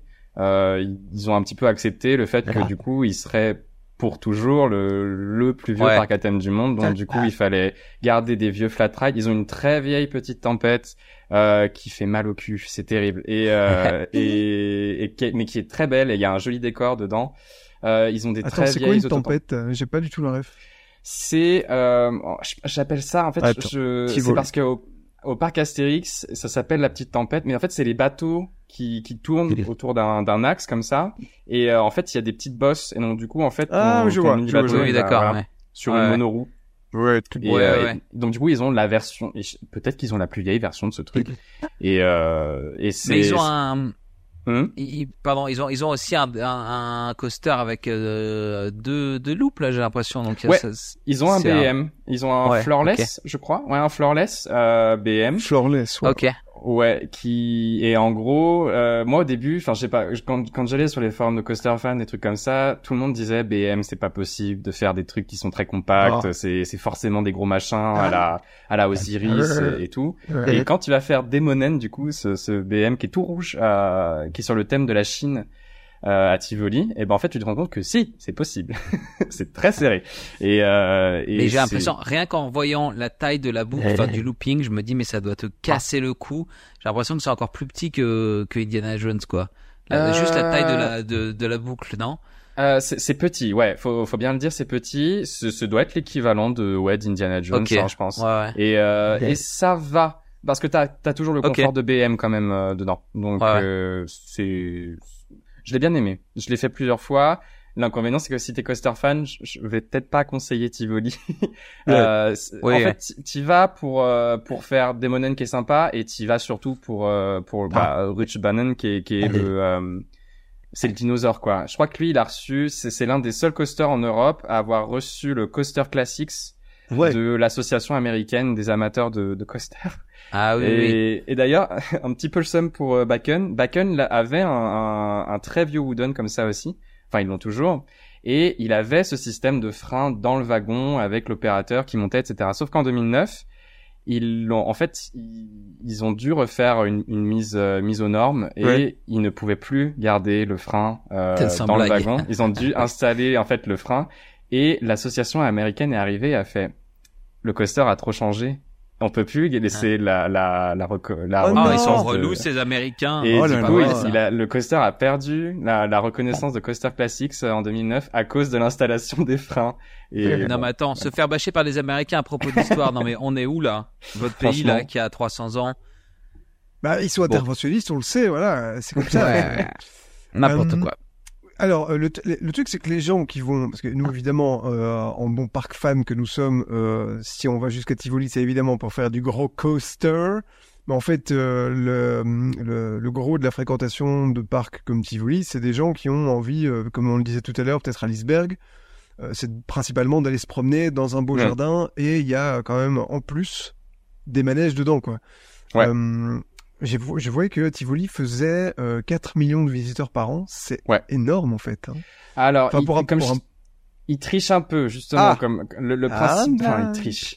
Euh, en Ah, fait, eux, comme c'est comme Lisberg, ils, comme ils ont euh, le- l'entrée sans attraction, en fait, eux, quand ils annoncent leur nombre de visiteurs, ils comptent tout. C'est-à-dire les gens qui ont acheté le, le Max Pass, mais ils comptent aussi les gens qui Mhm. ont juste acheté l'entrée du parc et pas les attractions. Ouais. Ils font pas la différence. Et donc, du coup, c'est pour ça que après, Lisberg, par exemple, c'est est considéré comme le parc scandinave le plus visité de, bah, de Scandinavie, du coup. Et je crois qu'en 2022, il est arrivé septième parc européen en termes de visiteurs, quand même. Et, Ah ouais. et Tivoli, c'est un peu pareil. Je pense que s'ils ont 4 millions, c'est non seulement les locaux, euh, qui achètent juste leur billet de, pour rentrer dans le parc et puis profiter des, des scènes, etc., sans faire les attractions. Et euh, ils doivent aussi avoir des gens qui viennent visiter d'un petit peu plus loin parce que Tivoli a quand même, euh, ouais, a quand même un gros, euh, un- un- une grosse euh, euh, reconnaissance en, chez les chez les coaster fans, mais aussi chez les gens qui s'y connaissent pas trop. Généralement, quand on parle de Tivoli, c'est plutôt connu. On sait que c'est un très vieux parc. Donc, euh, généralement, c'est une attraction à faire à, à Copenhague. C'est marrant parce que euh, moi, quand on parle de, de parc, euh, bon, alors tu veux bien nous, nous, nous expliquer que c'est un petit peu euh, du chipotage de chiffres, en tout cas du côté de Tivoli, euh, mais, mais même Du euh, le- chiffre potage. Euh, Je crois qu'on peut le dire. des, des petits des petits chiffres dans du potage. Tu vois les petites pattes là. Je Oui. sais pas si c'est du, du chipotage vraiment ou de, de, la, de la magouille, mais euh, c'est vrai que c'est difficile de comparer avec des parcs qui, eux, te vendent une entrée ou t'as tout. Ouais. Et donc du coup, euh, c'est c'est difficile de dire que c'est le même type d'entrée si jamais euh, c'est moins cher parce qu'il n'y a pas les attractions. Enfin, je sais pas. Mais bon, C'est- pas c'est compliqué dans des pour des raisons différentes euh, à gauche et à Mhm. droite. hein. Là, effectivement, il y a ces principes d'entrée euh, euh, et de, enfin, à Lisberg et Tivoli par exemple. euh, il y a aussi la façon dont comptent les euh, Disneyland Paris, enfin les parcs Disney. Qui, euh, apparemment chez Disney, ils comptent euh, comme une entrée euh, parce qu'il y a deux, parce qu'il y a plusieurs parcs sur leur site. Euh, une entrée, donc un visiteur qui fait plusieurs parcs sur la journée, l'entrée qu'il compte est unique par visiteur. Donc un visiteur ne comptera qu'une seule fois dans la journée. Mais c'est le, le, le, le premier parc qu'ils auront visité de la journée qui compte, quoi. Hmm. Du coup, c'est Ah, les c'est un chiffres. peu plus honnête. Ils auraient pu se dire, ils auraient pu se dire euh, deux parcs, deux entrées, quoi. Euh, oui, c'est vrai que c'est étonnant de la part de Disney. je te, Ouais. je te Oui, l'accorde. Euh, ouais, ça, ça m'étonne. En fait, euh, vu de l'extérieur, qu'un parc comme euh, Lisberg fait, tu dis combien euh, d'entrées par an? Euh, T'avais dit 3000 Je Non, ça... crois que... Non, alors, euh, Euh, euh, 3 je 000. crois que... 3 000. Je crois que Louis, Louis avait dit 4 millions, c'est ça? Ou c'est toi qui avais dit 4 millions Alors, Tivoli, euh? Tivoli, ils, avaient, ils avaient dit 4 millions, mais Lisberg, apparemment, c'est, Ouais, euh, d'après Wikipédia, 3 millions. Et euh, ce qui est drôle, c'est que, euh, enfin, moi ici en Belgique, euh, la réputation, par exemple, d'un truc comme Walibi est euh, culturellement, c'est, c'est vraiment un, un gros, un gros truc, quoi. Ouais. Euh, et je crois que Walibi tourne à peine encore aujourd'hui autour des 2 millions, quoi. Peut-être même un peu moins. Euh, mais euh, je me demande si la différence, c'est pas. Mais que vous êtes combien a en beaucoup population? Euh, Ouais. 11 millions. Mais euh, est-ce qu'il n'y Ah. a pas beaucoup plus de concurrence en fait dans le coin C'est ça que je suis en train de me dire. Euh, pour un si petit pays, il y a quand même déjà beaucoup de parts d'attraction et les pays limitrophes ont des, des- une bonne offre aussi. Bref. Euh, c'est plus facile de voyager peut-être entre entre euh, le- entre l'Allemagne, la Belgique, Ouais. euh, les Netherlands et tout, plus, Tout à fait. plutôt qu'entre euh, ouais. Le Benelux. La concurrence, C'est rude. Euh, Très bien. Écoute, Tivoli, est-ce que tu as encore quelque chose à rajouter sur Tivoli? Euh, que si vous êtes park fan, c'est vraiment quand même quelque chose à faire. Euh, vous n'y passerez pas. En fait, ça dépend. Si jamais vous y allez, faut vraiment y aller en mode. euh, vous êtes là pour profiter de l'atmosphère Ouais. et du fait que c'est historique, parce que vraiment là-bas, c'est. T'as beaucoup de. Je me demande si t'as pas autant de restaurants et de et de scènes que de que de flat ride par exemple. Tu Ah vois, ouais. c'est ouais, il y a, il y a vraiment. C'est c'est le cœur de Tivoli, c'est pas que que les attractions et tu le Ouais. ressens vraiment. Ils ont rajouté des petites zones sympas, type euh, type mille et une nuits, type euh, steampunk aussi. Ils ont une zone euh, qui est sympa comme ça, avec plein de flat trains là-dessus. Et euh, et ouais, faut vraiment y aller en se disant, je vais vivre une atmosphère, je vais vivre une expérience. C'est c'est vraiment le côté Tivoli euh, manquerait en fait dans la thématisation. Mhm. Euh, les jardins donc japonais, jardins victoriens, euh, jardins indiens aussi ils ont.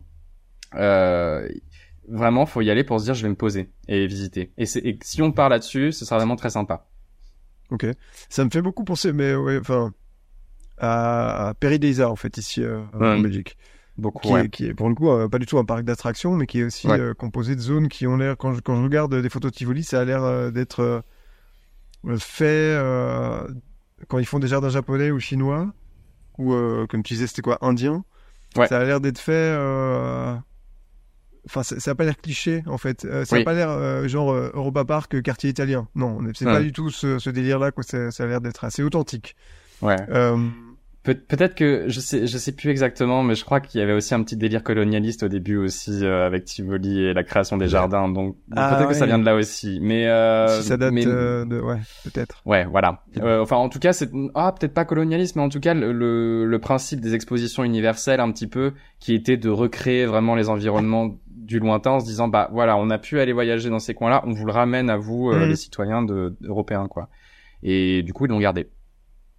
Après, c'est euh, une façon de, de, de faire, en fait. Hein. C'est-à-dire, euh, est-ce que euh, tu demandes à tes designers locaux euh, de, de, de, de dessiner, de, de designer un land chinois Ou est-ce que, je sais que c'est le cas à Périlisa, par exemple, ils, ils font appel à des, des, enfin, des constructeurs, des, des designers chinois pour venir leur faire une zone chinoise Ouais. dans le parc.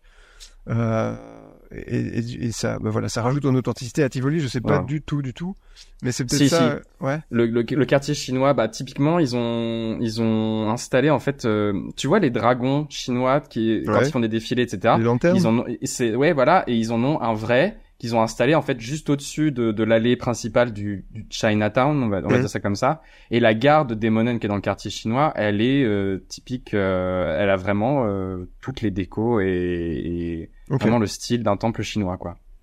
Ok. Bien, bah oui, moi ça me donne beaucoup envie de- de- d'y aller depuis longtemps. À Tivoli, effectivement. Euh, Alors, est-ce qu'on passerait pas à un troisième parc? Du, Hum, nom Allez, de, soyons fous, soyons fous. du nom de Gronalund, mais je crois que Louis adore Euh, le le dire. gros Naloun, mais oui alors. Est-ce que vous savez que les métalleux, en fait, c'est des gros nades, c'est des gros Nalouns ben oui. Les quoi? Les qui sont quoi? Les métalleux, tu sais, on dit toujours, Ah. c'est un cliché de dire, ah, les métalleux, en fait, ils ont, ils ont l'air de faire peur, mais en fait, c'est des gros nounours, c'est Ah, c'est des oui. Nalouns, voilà. D'accord. ouais. Euh, est-ce qu'on peut me l'épeler, s'il vous plaît? Alors, Combien de consonnes, combien de voyelles Alors, t'as Gröna au début, donc c'est G-R-E tréma, ils aiment bien les trémas en Suède, N-A. Et euh, deuxième partie, c'est Lund, comme la ville Lund, L-U-N-D. Ah, mais alors ça veut dire quoi? Ça veut dire un truc, Grena? Euh, euh, Gröna, c'est la couleur, c'est vert. En, en fait, c'est parce Ah. que Gröna Lund, a- avant, c'était un, c'est un, un petit peu comme tous les parcs, euh, les vieux parcs scandinaves. En fait, ils viennent au début d'un parc qui était soit animalier, soit naturel. Par exemple, en fait, Bakken, si on dit que c'est le plus vieux parc de loisirs du monde, c'est parce qu'au début, c'était le, la royauté danoise qui a ouvert un, un, un domaine royal de chasse euh, pour les cerfs. Et en fait, en, en ouvrant en fait le terrain, il y a eu au fur et à mesure des troubadours qui sont venus s'installer. Et depuis, en fait, c'est comme ça qu'est devenu un parc. À la fin, en fait, au fur et à mesure des années, ils ont commencé. À, il y a eu des forains qui ont installé des machines. Et, euh, et après, ça s'est sédentarisé. et C'est devenu un parc. Euh, c'est un peu pareil pour Grenalund en fait. Ils ont ouvert en 1880 quelque chose. Euh, et c'est sur l'une des îles du centre de Stockholm. Et euh, c'est un petit peu pareil. C'est le plus vieux parc euh, de Suède, mais en même temps, c'est pas le plus, c'est pas le plus connu dans un sens, parce que c'est Lisberg qui lui vole euh, la place, mais euh, il est plus connu en fait pour ses concerts. C'est ça vraiment qui, qui Ah marque ouais. les gens. Il y a trois scènes. T'as la petite scène, la grande scène et la, la scène un petit peu de, décou- de découverte d'artistes.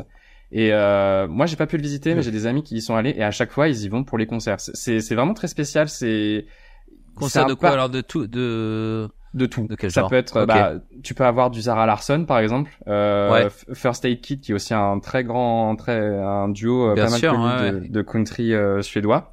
Et t'as des artistes vraiment typiquement suédois euh, que nous à l'extérieur de Suède on va pas connaître, que moi je connais, mais euh, Balance c'est- quelques noms, un peu de name dropping là. que je- Euh, que je note. ah si, si, il y en a une que vous allez connaître qui a gagné l'Eurovision euh, l'année dernière, c'est Lorraine, euh, Laurine peut-être. Ah oui, euh, j'allais dire, comme- parce que moi j'ai toujours Ouais. dit Laurine. Alors, ça dépend. En, Suède, ils l'appellent tous Lorine. Lo- Lorraine. Lorraine. Ah ouais Tu vois. Voilà. Mais du coup, à l'international, euh, T'es pas un vrai Lo- fan, Guillaume. Lo- Lorine. Attends, je suis pas un vrai fan. Euh, Louis, je te signale que le Melody Festivalen va bientôt recommencer. Ah, tu vas le suivre Ouais, Qu'est-ce bah, que c'est que ça alors C'est la présélection nationale suédoise de l'Eurovision Oh là qui, là. qui est Ah oui. pas mal du tout. Ah oui, il y a, oui. il y a du Bah, niveau en général.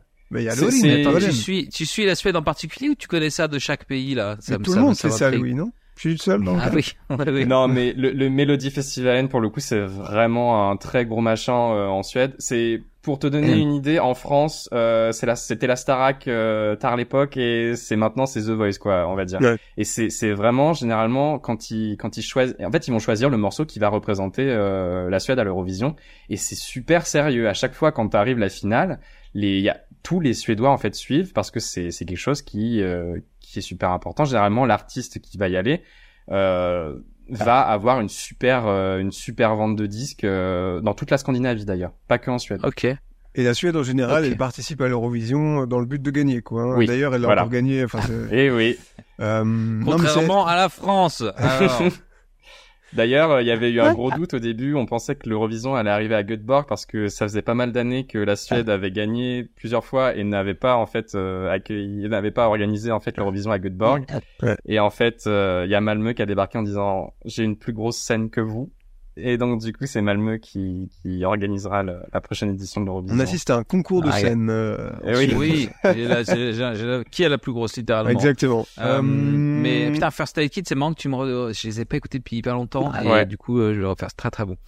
Euh, donc euh, ouais, donc des, enfin des concerts de, de, enfin de pop, pas de, pas des concerts de, que de, de spectacles euh, parconautique quoi. Des- Ah ouais, non, non, c'est. Mais c'est cet vraiment aspect-là euh, très très euh, concert euh, et ur- urbain, bah oui, parce que Ouais. c'est dans des villes en fait, euh, c'est on les retrouve dans, dans tous les parcs euh, dont on parle. euh, parce que c'est, je sais que c'est aussi le cas à, à Lisberg aussi, hein, tu le disais. euh, Ah oui, oui. Aussi Bah, euh, c'est- peut-être un peu moins qu'à Gronal, euh, mais quand même quoi. Non, autant. Je dirais autant. Euh, ils ont, ils ont en fait une l'été en fait ils ont un festival et donc très souvent ils ont plusieurs dates en été entre juin et août où va y avoir un- des artistes qui vont passer et euh, on a eu euh, on a eu un gros groupe international qui est passé une année. Je me demande si c'était pas euh, Europa qui chante euh, The Final Countdown, je crois. Ah oui, Ah Europe. Ouais, Europe pardon, Ah. qui était passé en fait à, à Liseberg Gros, faire la un peu sur la- le déclin quand même, Europe. oui, euh, voilà. Ouais, mais c'est mais pas les plus- Suédois, les, les Suédois aiment bien les, les stars en déclin comme ça. Donc, euh, D'accord. Ou alors Oui, ils ont plutôt les parcs d'attraction qui Ouais. aiment bien Ouais. euh, Ouais. inviter les stars qui peuvent se permettre. Ouais. voilà. Euh, Ouais, Mais- ça. Ils ont Zara, ils ont Zara Larson aussi, euh, euh, aussi. Ah. Qui- je, qui, elle, je est- connais pas ça disco. Mais Très- Zara Larson, parce qu'elle est, elle est suédoise, non? Ou euh, Ouais, elle est suédoise, euh, très connue en, dans la pop en ce moment, on va dire. Et, euh, et Lorraine, je crois qu'elle est passée aussi euh, à un moment donné. euh, Peut-être pas à Liseberg, mais enfin, en tout cas, ça fait partie des, du festival organisé par Liseberg. Et du coup, il y, a le, il y a le même type de festival organisé à Gröna Lund, euh, à Stockholm. Après, en Suède, il y a toujours eu un, une très bonne scène musicale, en fait, hein, que ce soit Oui. euh, pop mainstream, mais aussi euh, des Mm. trucs un, peu- un, peu plus euh, indé. euh, Ah bah, Il y, a, il y a du matos, Ah bah. quoi. voilà, ah Ouais, bah, ouais, euh, ouais, qui- ouais. ouais. quand même. Euh, ça donnerait presque envie, en fait, euh, de, de, de regarder euh, les artistes qui passent dans les parcs euh, scandinaves pour se dire, Ah, mais tu sais il faut, quoi, hein. euh, je, je, je planifie un, un truc, quoi. Eh bien, Euh, pour d'ailleurs, ceux qui viennent, euh... oh, je m'étouffe à moitié. Euh, pour ceux qui viennent euh, à Londres, je sais, je sais que ça a voyagé, mais la ABBA Experience, donc les fameux, euh, comment dire, euh, euh, hologrammes, enfin le show holographique de ABBA, fantastique. Moi, j'y allais un peu à reculons en me disant, Ah ouais les hologrammes, tout ça et tout, et c'est incroyable. Donc voilà, si vous avez l'occasion, je sais que ça va tourner ensuite un peu dans le monde entier, mais c'était vraiment très très cool. Faut et que eux, ils sont là derrière, chose. bien au chaud, en train de de, Oui. de, de- de recevoir les bifetons là comme ça. Mais tu Euh, sais que dans, dans le même ordre d'idée, moi j'avais eu la chance de voir euh, Daft Punk en tournée, euh, leur, leur fameuse tournée euh, dans la pyramide là, je sais pas si vous voyez euh, ce Ouais, truc-là. bah live en 2007, Oui. je les ai vus aussi. ouais, mais voilà, putain le. Mais, tu- je suis en train de vapoter, du coup j'ai une voix de gros connard. Tu les as vus, tu les as vus au Zénith à, à Paris On était ensemble ou quoi En fait, non, non, on a- en fait, ils ont, euh, ils ont joué leur concert de tournée à un festival euh, très connu en Belgique qui s'appelle le Puckle Pop. Euh, Bah oui. euh, et c'était incroyable. Euh, tout ça pour dire quoi Que Ah. euh, comme ABBA et les hologrammes, en fait, il y, avait vraiment de quoi se demander si c'était vraiment les deux vrais Ah oui. Daft Punk dans la pyramide sous les casses. Parce que déjà que c'est de l'électro, donc tu dis bon, ils lancent un MP3 et ils font semblant qu'ils appuient sur le bouton, mais là on voit même pas leur tête. Donc probablement les Daft Punk sont en train de boire des cocktails et des mojitos à Acapulco. et tu ne le sais pas.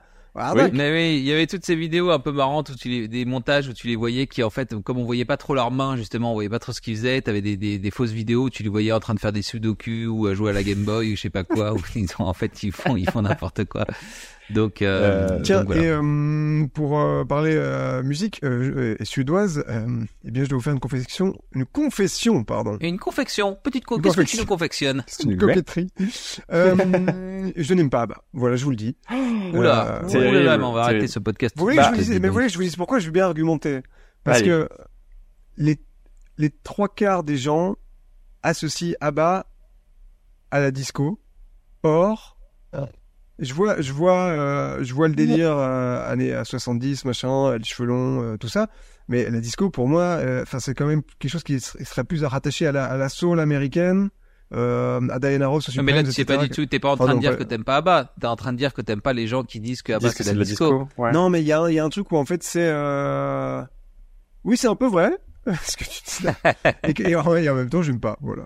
En fait, Bah, finalement. que- ouais, c'est vrai que c'est quand J'aime- même j'aime pas. des icônes de la disco Oh. euh, ABBA. mais Alors Mais peut-être oui. qu'il y a une définition plus précise euh, que moi, je ne sais pas. T'as jamais fait ton bal de fin d'année sur Dancing Queen? Voyons. Oh. Euh, Dancing Queen, only 17. Incroyable, ça, tu mets ça, ça, ça, ça, ça t'enflamme une soirée. évidemment. Euh, ouais. D'ailleurs, si, si vous êtes Park fan et que vous aimez ABBA, euh, donc Guillaume, désolé, mais euh, en fait, si vous allez à Grönalund, juste à côté, vous avez le ABBA Museum. Euh, qui donc du coup vous pouvez aller visiter le musée ABBA euh, en passant par Grenaloon. Mais qui est quand même près de la ABBA Experience avec l'arena incroyable futuriste et tout ça ou pas du tout? Euh, non, c'est quelque chose de différent. Là, je Ah. crois que la ABBA Experience, c'est quelque chose qu'ils ont fait à l'occasion de l'anniversaire de la fondation ou la réunification du groupe, je ne sais plus. Mais c'est le truc que, que Louis a vu à Londres. À Londres. Oui, voilà. Mais, je, Ouais. mais c'est différent, ça. C'est parce que du coup, euh, je crois que c'est vraiment plus un, c'est plus une exposition des costumes, etc. euh. Ok. Ou alors peut-être que c'est juste le, le musée ABBA qui est du coup euh, qui bouge, qui part en tournée, je ne sais pas. Euh, euh, on, on en saura On ne pas sait plus. pas. euh, Voilà. Ouais, ouais. Euh, très bien. Écoutez, euh, finalement, on n'a pas beaucoup de parlé de Grenaloon, qui est finalement un parc qui me fait fort penser à Coney Island, puisque Oui. euh, il est quand même à flanc de quoi, de mer, quand même? C'est ça. Alors en fait, c'est particulier Stockholm, c'est plein d'îles, euh, un petit peu.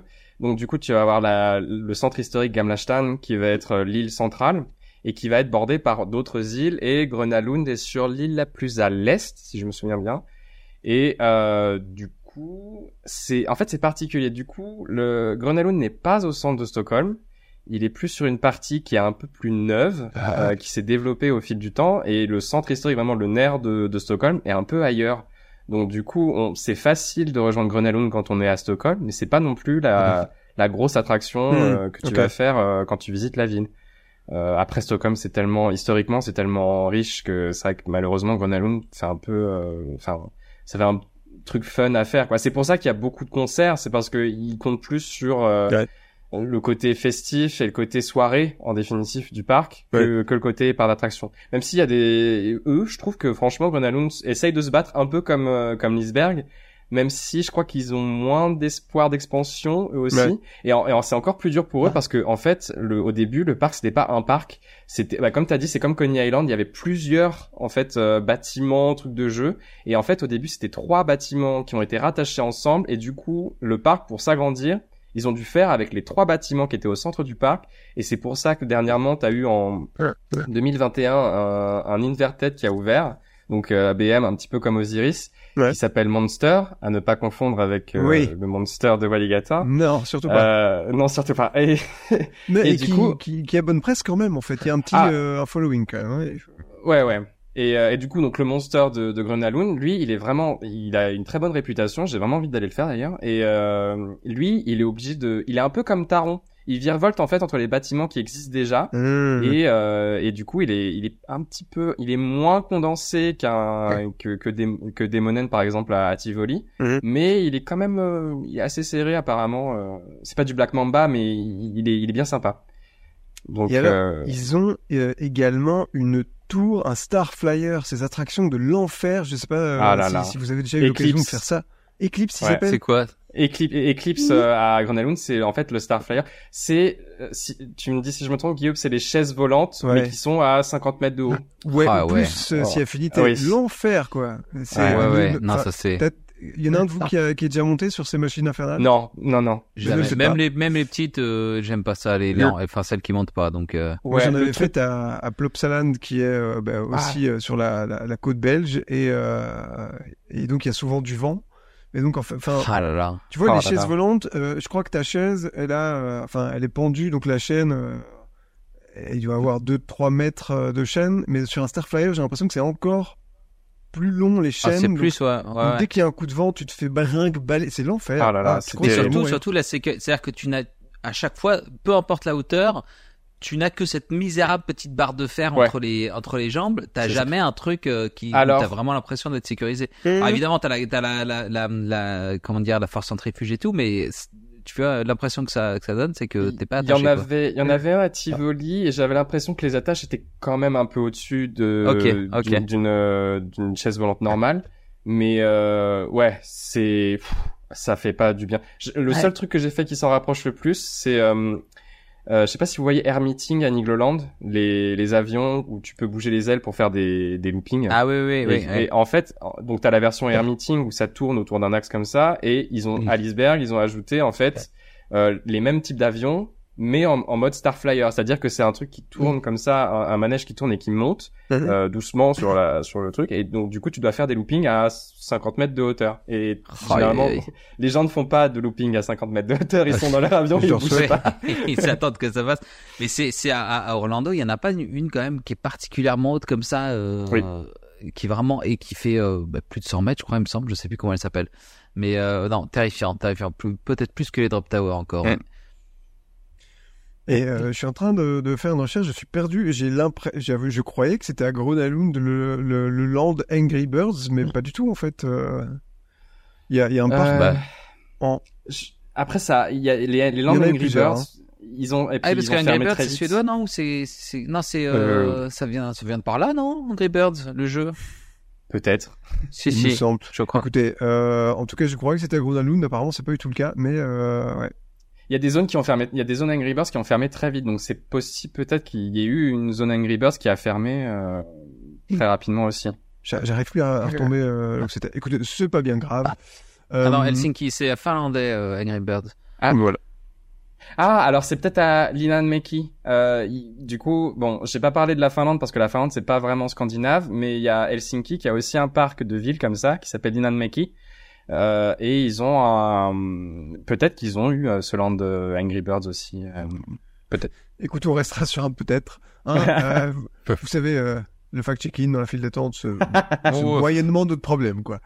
Euh, est-ce que euh, on passerait à Bakken ou est-ce que tu avais encore une petite reco sur Gronalund ou un, Euh, Grenalund, euh, si peut-être parce que j'ai vu que euh, il y a pas si longtemps il y a eu un accident sur le leur Schwarzkopf qui s'appelle Jetline qui et donc du coup j'avais vu des gens des francophones qui avaient un petit peu réagi en disant ça a pas l'air d'être un un parc très très sûr ou des, des choses comme ça. Pour le coup, euh, Grenalund c'est vraiment un parc qui fait très attention à ses attractions, qui fait vraiment un énorme effort sur la maintenance. Euh, j'ai des amis qui ont travaillé euh, avant de venir à Göteborg et ils ont dit que c'était vraiment des gens qui étaient vraiment pointus là-dessus. Donc Ouais. euh, c'est juste que les Schwarzkopf commencent à être un petit peu vieux et malheureusement ce sont des coasters qui qui ont tendance à avoir des accidents. Je dis Ah, pas que ça va forcément un mort, arriver. là, en fait. Ouais ouais, il y a eu un mort quand même euh, sur euh, et neuf blessés parce que le Ouais. wagon après a atterri sur des a atterri sur des gens. Ça, c'est Ouais. assez, Oh, assez ouais, catastrophique. même. Et mais ça veut pas dire que enfin le, parc est, est vraiment très bien et c'est Tu protèges tes potes, écoute, bah, on bien. Voilà, c'est ça. Non, non, mais n'ira c'est- pas. Bon, bah voilà. non mais ça reste plutôt sûr. Faut pas avoir trop peur de de Grenelle.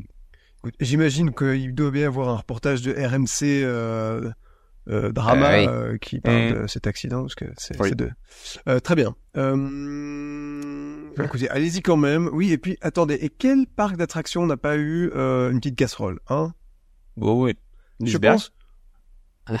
Ou bien sont-ils meilleurs à le cacher quand ça Eh arrive? oui. Ah effectivement effectivement il y a plus dizaines de morts à Parce que l'iceberg. vous ne pourrez pas croire qu'il n'y a pas eu quantité de morts sur Mission Space, par exemple. Je ne le crois pas. Oui. Bref, c'est un autre débat. Ah, ça, c'est les Américains, ils sont forts. ils- Ouais.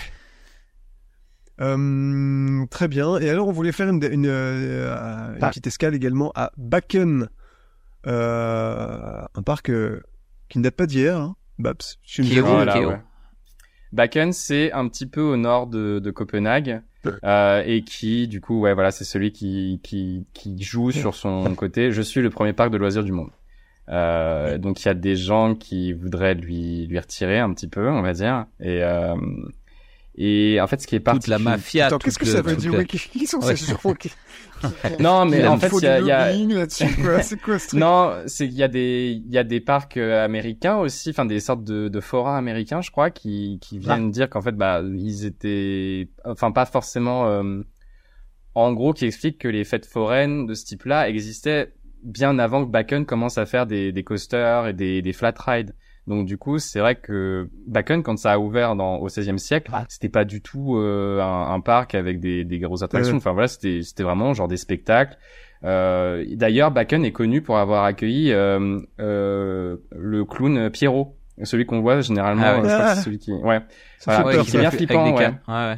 C'est celui qui coup, pleure, le euh, Pierrot, là. oui, voilà, Avec c'est son le petit chapeau euh, en, cône arrondi là. Ouh Exactement. là là.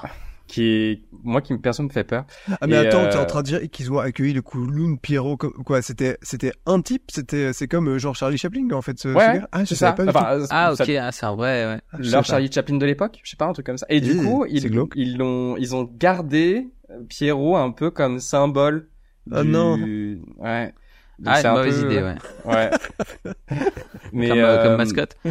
Non, pas comme mascotte, mais il, il apparaît. Enfin, je sais pas s'ils l'ont gardé vraiment encore aujourd'hui, mais à une époque, c'était c'était un truc qu'ils vendaient quoi. C'était dans leur style un petit peu rétro. Regardez, on a un vieux parc, on a gardé Pierrot, etc.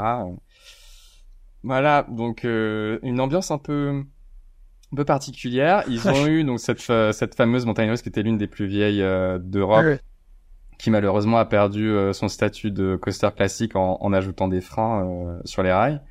Et euh, aujourd'hui, c'est vrai que euh, c'est plus vraiment un parc qui est, qui est très euh, comment dire bankable, on va Mhm. dire un truc comme ça. Mais Ouais, ouais. euh, il est toujours sympa et on retrouve un petit peu ce principe de de de parc urbain sans que ce soit euh, vraiment à côté de à côté d'une grande ville quoi. Mais bon, moi j'ai prévu de le faire à un moment donné. Je, j'ai prévu de faire un petit tour de, du Danemark euh, en m'arrêtant à Forup et euh, à Bakken et en repassant peut-être à, à Tivoli à Copenhague. Euh, donc euh, bon, j'essaierai de me faire une meilleure idée de, de Bakken comme ça. Est-ce que euh, il y en a il y en a d'autres qui sont sur ta liste, euh, sur ta to-do list euh, en, en Scandinavie ou est-ce que c'est à peu près le tour des, des- des grands trucs Non, parce que c'est vrai que du coup on n'a pas parlé des. Bah après, enfin, sinon ça ça durait trop longtemps. Mais euh, c'est, il y a aussi les parcs qui sont hors ville, qui sont plus à l'extérieur. Euh, Oslo a un peu ce genre de parc qui est en périphérie de la ville, qui s'appelle Tusenfryd, qui Ah, commence à avoir des des coasters et puis des attractions assez sympas. Je crois qu'ils ont essayé d'avoir un dark ride interactif à un moment donné. Mais bon, il est, il m'attire pas non plus énormément, donc je, je, je, je suis un peu réticent à y aller.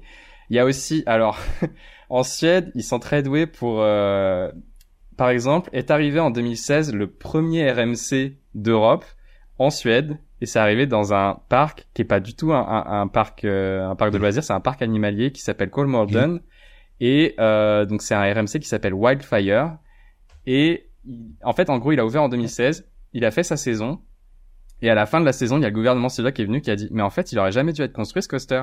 Les normes environnementales, elles sont pas, elles sont pas respectées là. Ah ouais. Donc du coup, votre coaster, vous le fermez. et donc du coup, le premier RMC d'Europe a fait une saison et a dû fermer après. Et après, enfin sur, euh, je crois que la deuxième saison, ils ont rouvert en cours de saison parce qu'ils ont trouvé un, ils ont trouvé un arrangement.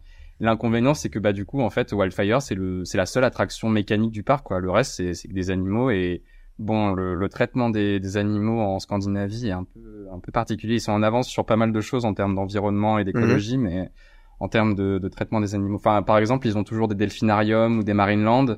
Euh, voilà. Et ils sont, ils sont pas prêts de s'en séparer. Donc, euh, ouais, c'est un peu particulier. Colmorden, je suis très attiré pour leur RMC, mais je suis pas du tout attiré par le zoo et j'ai pas franchement envie de mettre des sous euh, dans ce genre de, dans ce genre de lieu. Ouais. Euh, sinon, ouais, Forup euh, au Danemark, donc c'est pour les francophones, je dirais Farup. Ça s'écrit Farup, on va dire. Ouais. Et eux, Farup, ils ont eu un, un Vekoma dernière génération qui est arrivé, qui s'appelle Phoenix, euh, qui a l'air d'être vachement sympa. Et c'est aussi là-bas où ils ont un, un suspended Vekoma presque dernière génération qui s'appelle Orkanen, qui avait l'air d'être cool. Et ils ont aussi un, je pense que c'est un Gerstlauer de, la- qui est de la même trempe que Anubis Aplopsa Ah, qui pas mal. s'appelle qui s'appelle Linette. Je crois qu'il y avait eu un un, docu, euh, un reportage sur Nigloland qui cherchait sa nouvelle montagne russe avant Alpina Blitz. Ils étaient passés par Farup, ils avaient fait Linette. Ok. Et, Et, et du coup, bah, voilà, j'aimerais bien aller, aller jeter un coup d'œil à ça. alors, euh, moi je pense aussi à Bonbonland. Oh là, Ah peux- oui. Ça oh vous là, dit quelque chose ou pas? On en a parlé, euh, non, dans le podcast récemment, ça me dit quelque chose. oh là là. Bonbonland, c'est un parc euh, qui, qui, euh, alors, alors d'abord, j'aimerais bien retrouver le pays, mais je me souviens plus. Je crois que c'est le Danemark. C'est Danemark, Euh, c'est le Ouais. Danemark. Danemark, ouais, je vois. Bon, bon, c'est Euh, Danemark, ouais. Qui, euh, qui, qui, si je comprends bien, était à la base euh, euh, une visite d'usine de bonbons. Euh, et et, euh, et aujourd'hui, en fait, ils ont D'où le euh, nom, en fait, peut-être. Voilà. Mais ils Ah ont la oui. particularité d'avoir une thématisation absolument effroyable en fait. Ouais, Euh, ouais. C'est-à-dire, c'est pas mal de flat ride sur lequel ils ont quand même fait de la thématisation eux-mêmes, mais c'est souvent des, des, des animaux qui, j'imagine, do- doivent être les mascottes des sachets de bonbons ou un truc comme ça. Donc et ils ont tous vraiment euh, des, des têtes complètement extatiques, on dirait. Ouais, euh, sur des chaises volantes, il y a une, une tortue, on dirait qu'elle est en train d'être étranglée. Elle a la langue qui pend comme ça. euh. Il y a un chien. euh, Est-ce qu'il n'y a pas des, des thématisations euh, de, à, à base de crottes de chien sur ce, ce, ce- si. Ben, après, c'est un petit peu un délire scandinave. Il y a, il- par exemple, à Lisberg, ils ont un dark ride euh, qui est sur leur mascotte euh, canine. Donc c'est et donc à un moment donné, ils ont une blague sur canine qui fait caca euh, sur le méchant. Et, et ils ont et, du coup ça se retrouve dans plein de parcs scandinaves. C'est ces blagues sur euh, sur le caca. ouais sur le caca. Une petite blague sur le en- caca. Bah ouais, écoute. En Big 2023, les blagues sur le caca, euh, ouais. Parfait. Ça marche toujours. Après, voilà, c'est une autre culture. Ce sont... Voilà. Peut-être que chez eux, c'est ok. Ça fait rire les enfants. Voilà. voilà. Bah, il y avait ce Euh, fameux, c'était au Japon, dans le parc d'attractions entièrement euh, thématisé autour des, des toilettes. Ouais, mais attends, ça, c'est- c'est c'est vraiment euh, les articles un peu à la BuzzFeed à l'époque où en fait, c'est- en fait, quand tu fais des recherches, c'est pas vraiment un parc d'attraction. Ouais, non. t'as trois gros, c'est un sculptures attrape qui touriste et, et- euh, Ouais, un, ouais. un musée Grévin. à- à- voilà. Ah, ah ouais. Euh, écoutez, euh, allez quand même googler des, des, des photos de Bonbon Land parce que c'est un peu effrayant. Euh, je sais pas, et je suis pas sûr que ce soit fait exprès que ce soit effrayant. Voilà. Non, c'est ça le truc. C'est quand, quand, quand en Danemark, t'as Tivoli et juste à côté t'as Bon Land, tu fais ouais, bon. Peut-être Oui, parce pas, que quoi. finalement, quand je disais que Tivoli et, et, et, euh, merde, euh, Lisberg, c'était euh, des parcs qui, pour une fois, sont pas des gros trucs de beauf. eh bien, euh, Bonbonland, on a donc le, le frère ennemi euh, Bonbonland. Mm. Il y a Legoland aussi à Billund. Euh, Legoland, euh, je n'en ai encore jamais fait et ça m'attire beaucoup. Faudrait que Bah, surtout vu qu'ils jour. sont danois aussi, euh, ça doit être le, le, le best là-bas. Ouais. Bah, à Tivoli, t'as une euh, à l'entrée en fait, euh, l'entrée pareil est, est, est gardée comme ça depuis depuis l'ouverture, euh, très style années années 20 et euh, t'as une énorme Ah. boutique Lego justement dans les dans l'une des deux colonnes de de l'entrée de du parc et c'est c'est une des grosses attractions de Tivoli en fait, la, la boutique Lego. Ouais, ouais. Tu m'étonnes. Euh, où est-ce qu'il y avait ça des... Oui, c'est chez Disney en fait qu'il y a encore des Lego, euh, des, des Lego, des, des Lego stores avec des statues de Disney, Anna et Elsa, en, en machin. Bon. Oh, Non, mais ce qui est, Classe. ce qui est Ouais, bien euh, dans les, dans les parcs Legoland qui a l'air assez cool, c'est qu'il y, y a un petit côté euh, mini Europe, mini château, tout ça, euh, mais euh, tout en Lego. Et je me suis toujours demandé comment ils font pour que ces trucs euh, ne subissent pas l'épreuve du temps. Euh... Ah, eh bien, figure-toi que j'ai, alors, T'as la pas réponse, la réponse parce qu'évidemment je m'en souviens plus, mais j'ai, je vais te retrouver la vidéo que j'ai trouvée là-dessus. Non, mais il, il les traite euh, avec des, évidemment avec des, des produits spéciaux et il te, alors évidemment elles sont collées et ensuite il te passe des couches de, parce qu'évidemment en fait rien qu'avec le soleil, c'est voilà. ça, ouais, voilà, ça, ça, ça, ça euh, euh, enlève la couleur et euh, il, le- il le traite avec euh, plein de produits. J'aurais j'aurais pu, pu te dire exactement, mais il y a vraiment un procédé spécifique pour tous les trucs qui sont en outdoor effectivement. Trop et bien. moi, je pensais même aussi, euh, quand j'ai vu, comme tu dis, euh, il y a, il y a, alors moi j'ai fait qui est en Angleterre, mais il y a euh, effectivement un- une, une, une partie un peu mini, euh, mini Europe, et donc plein d'étages, parce que c'est pas que des grosses statues, t'as plein de, de petites, de petits, euh, de petits bâtiments et tout, et donc voilà, la moindre feuille, la moindre poussière, la moindre euh, chiure d'oiseau, euh, tu vois, ça peut tout de suite être chiant. Ben oui. Donc je me, je me, je me dis ça va être un- euh, non seulement euh, traiter les briques effectivement contre le l'usure, mais aussi juste le nettoyage, ça doit prendre un temps pas possible quoi. Ouais. Donc euh, et généralement c'est en, en bon état. Donc euh, ouais non c'est c'est chouette ces parcs là. Euh, eh bien, écoute, je crois qu'on a à peu près fait le tour. En tout cas, pas de tous les parcs scandinaves, mais de ceux, euh, d'abord ceux euh, que, que tu as eu la chance de visiter, Babs.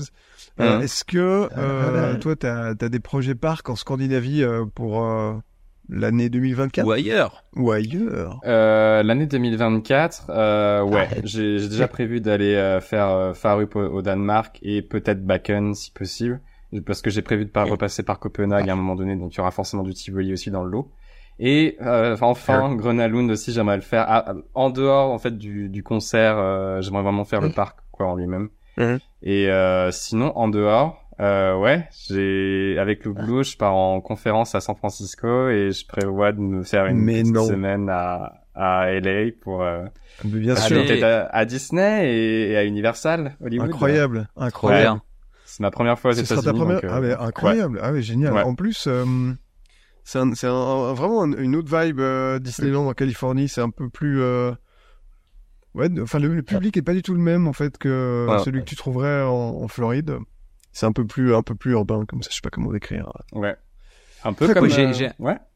J'ai un pote qui est, qui est pareil, qui est parti au, pour le boulot au, à Orlando.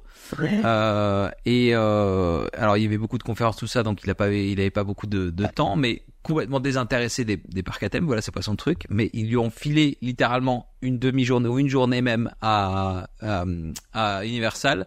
Il me dit ouais mais il pleuvait donc euh, flemme j'y suis pas allé c'était là quoi? Payé par le boulot tout le voyage non. le ticket et donc euh, il me dit ouais mais c'était la tempête donc donc, Ah, donc, après- bon, après si c'était une vraie tempête j'avoue mais bon euh, moi j'aurais dit quoi tu vas à Orlando et tout euh, trop bien et bon voilà il y en a eh faut faut quand même se le dire ça ne les intéresse pas Ouais. Mais non, qu'ils sont fous. Euh, Prévois-toi quand même euh, trois jours quand même à Disneyland Oui, oui. en Californie mini, Ouais, ouais. minimum. ah ouais quand même mais tu vas pouvoir ah ouais tu vas étendre un peu ton voyage du coup Oui, c'est qu'en fait, je vais faire la première semaine à la conférence à San Francisco et puis après, je vais, je vais demander à poser une semaine juste après pour, euh, pour faire euh, Los Angeles. parfait Parfait. Trop bien. Voilà. Ah oui, Mm. peut-être euh, passe par euh, Knott's Farm ton café. Écoute, je suis en train de te faire ton trip planning. Très bien. Ouais. Moi, je veux te- bien, hein, je, je, te facture rien. mes donc, euh, honoraires euh, juste après. Je t'en- je t'envoie ça. Euh, cool. Ben écoute, euh, merci beaucoup. Bah, vous êtes venu nous parler des parcs scandinaves. ouais, bah, merci à vous. C'était sympa de pouvoir en parler et de partager un petit peu. hein. mais ouais, Ouais, c'est un sujet euh, eh, personne n'en parle on est les premiers je crois dans le monde Et d'ailleurs- j'ai oublié de le dire, mais euh, en fait, moi, je- quand j'ai entendu parler de l'iceberg, c'était en 2014, euh, et je l'avais lu en fait euh, sur un blog de, je sais plus très bien qui c'était. Euh, je crois que c'était Ouais. quelqu'un qui avait découvert ça. Il parlait même du, qu'il adorait en fait le côté rétro du parc. C'était un blog qui s'appelait Parkorama, je crois, à l'époque. Et, c'était le premier article francophone que j'avais vu. Je- C'était le premier article francophone que j'avais vu sur l'iceberg, et du coup, c'est comme ça que j'ai connu le parc déjà à l'époque. Et après, quand je suis arrivé à Göteborg, j'ai fait bah, du coup, autant aller allez voir. euh, Guillaume Ça- les gens te lisent Rien que pour ça, ça, ça me fait plaisir d'avoir écrit parce que, en fait, quand tu fais du contenu sur des trucs qui sont, en fait, plus tu écris ou que, tu fais des podcasts, par exemple, sur des trucs qui sont euh, euh, ben, plus, niche plus loin, plus niche, ouais, mais tu vois, euh, ça- c'est- de moins en moins concernant. C'est-à-dire que s'il faut faire Ouais, euh, ouais. beaucoup plus de routes ou de d'avions, je sais pas quoi pour lire, ben euh, tu sens que ça fait euh, moins moins d'audience, moins de machin. Ouais. Et donc euh, ben, c'est toujours très cool d'avoir des retours. Et, euh, et donc merci. Bah oui, et- oui, oui, je me souviens de ce blog effectivement. Je je, je vais pas y C'était encore il y a les versions 25 chaque ans, année. mais Ouais. il a une belle mémoire. Ça fait trop plaisir, merci. Euh, et donc en fait, on peut dire que finalement, euh, ce, ce, ce, ce blog que j'avais écrit t'a amené. Oui, je suis un peu responsable de ta nouvelle vie Ça a créé ta passion, clairement. Ouais. en Scandinavie. Ouais. cool. Euh, ben moi, en fait, j'aimerais bien retourner à, à Lisberg, tiens, quand ils auront euh, ouvert euh, leur parc aquatique, là, ça a l'air assez cool. Et puis, c'est l'occasion aussi de visiter la Scandinavie, puisque on va pas faire un podcast Merci. là-dessus, mais c'est des villes qui ont l'air assez cool. Euh, non, Göteborg, ça vaut le coup de, de le visiter aussi pour le côté naturel qu'il y a autour. T'as toute la forêt de Delron avec plein de grands lacs qui, enfin, c'est vraiment, quand tu y vas, c'est typiquement les, les, les paysages que tu t'imagines de, de la Suède. Et euh, t'as aussi, du coup, l'archipel qui est juste à la sortie côté mer de, de, de Göteborg, euh, qui est vraiment sympa à faire. C'est le souvenir que j'en avais, c'était que c'était quand même très naturel, quoi, pour Oui. le- parce qu'il a quand Oui. même une ville. euh, Oui. euh.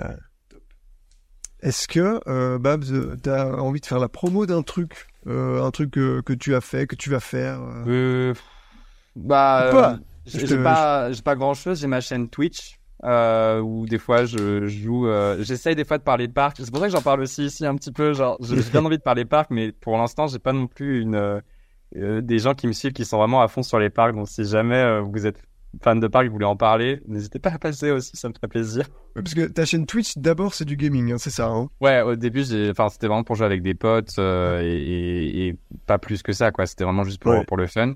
Et au fur et à mesure, si, en, en parlant en fait sur Twitter un petit peu de la passion des parcs, il y a des gens qui ont commencé à passer de Twitter à Twitch et à venir me voir et à des fois parler de ça, mais du coup euh, après les autres ils en ont rien à foutre, donc du coup ouais, je, je reste plus sur sur mes jeux, mais voilà, je pense que j'aimerais bien faire des deux.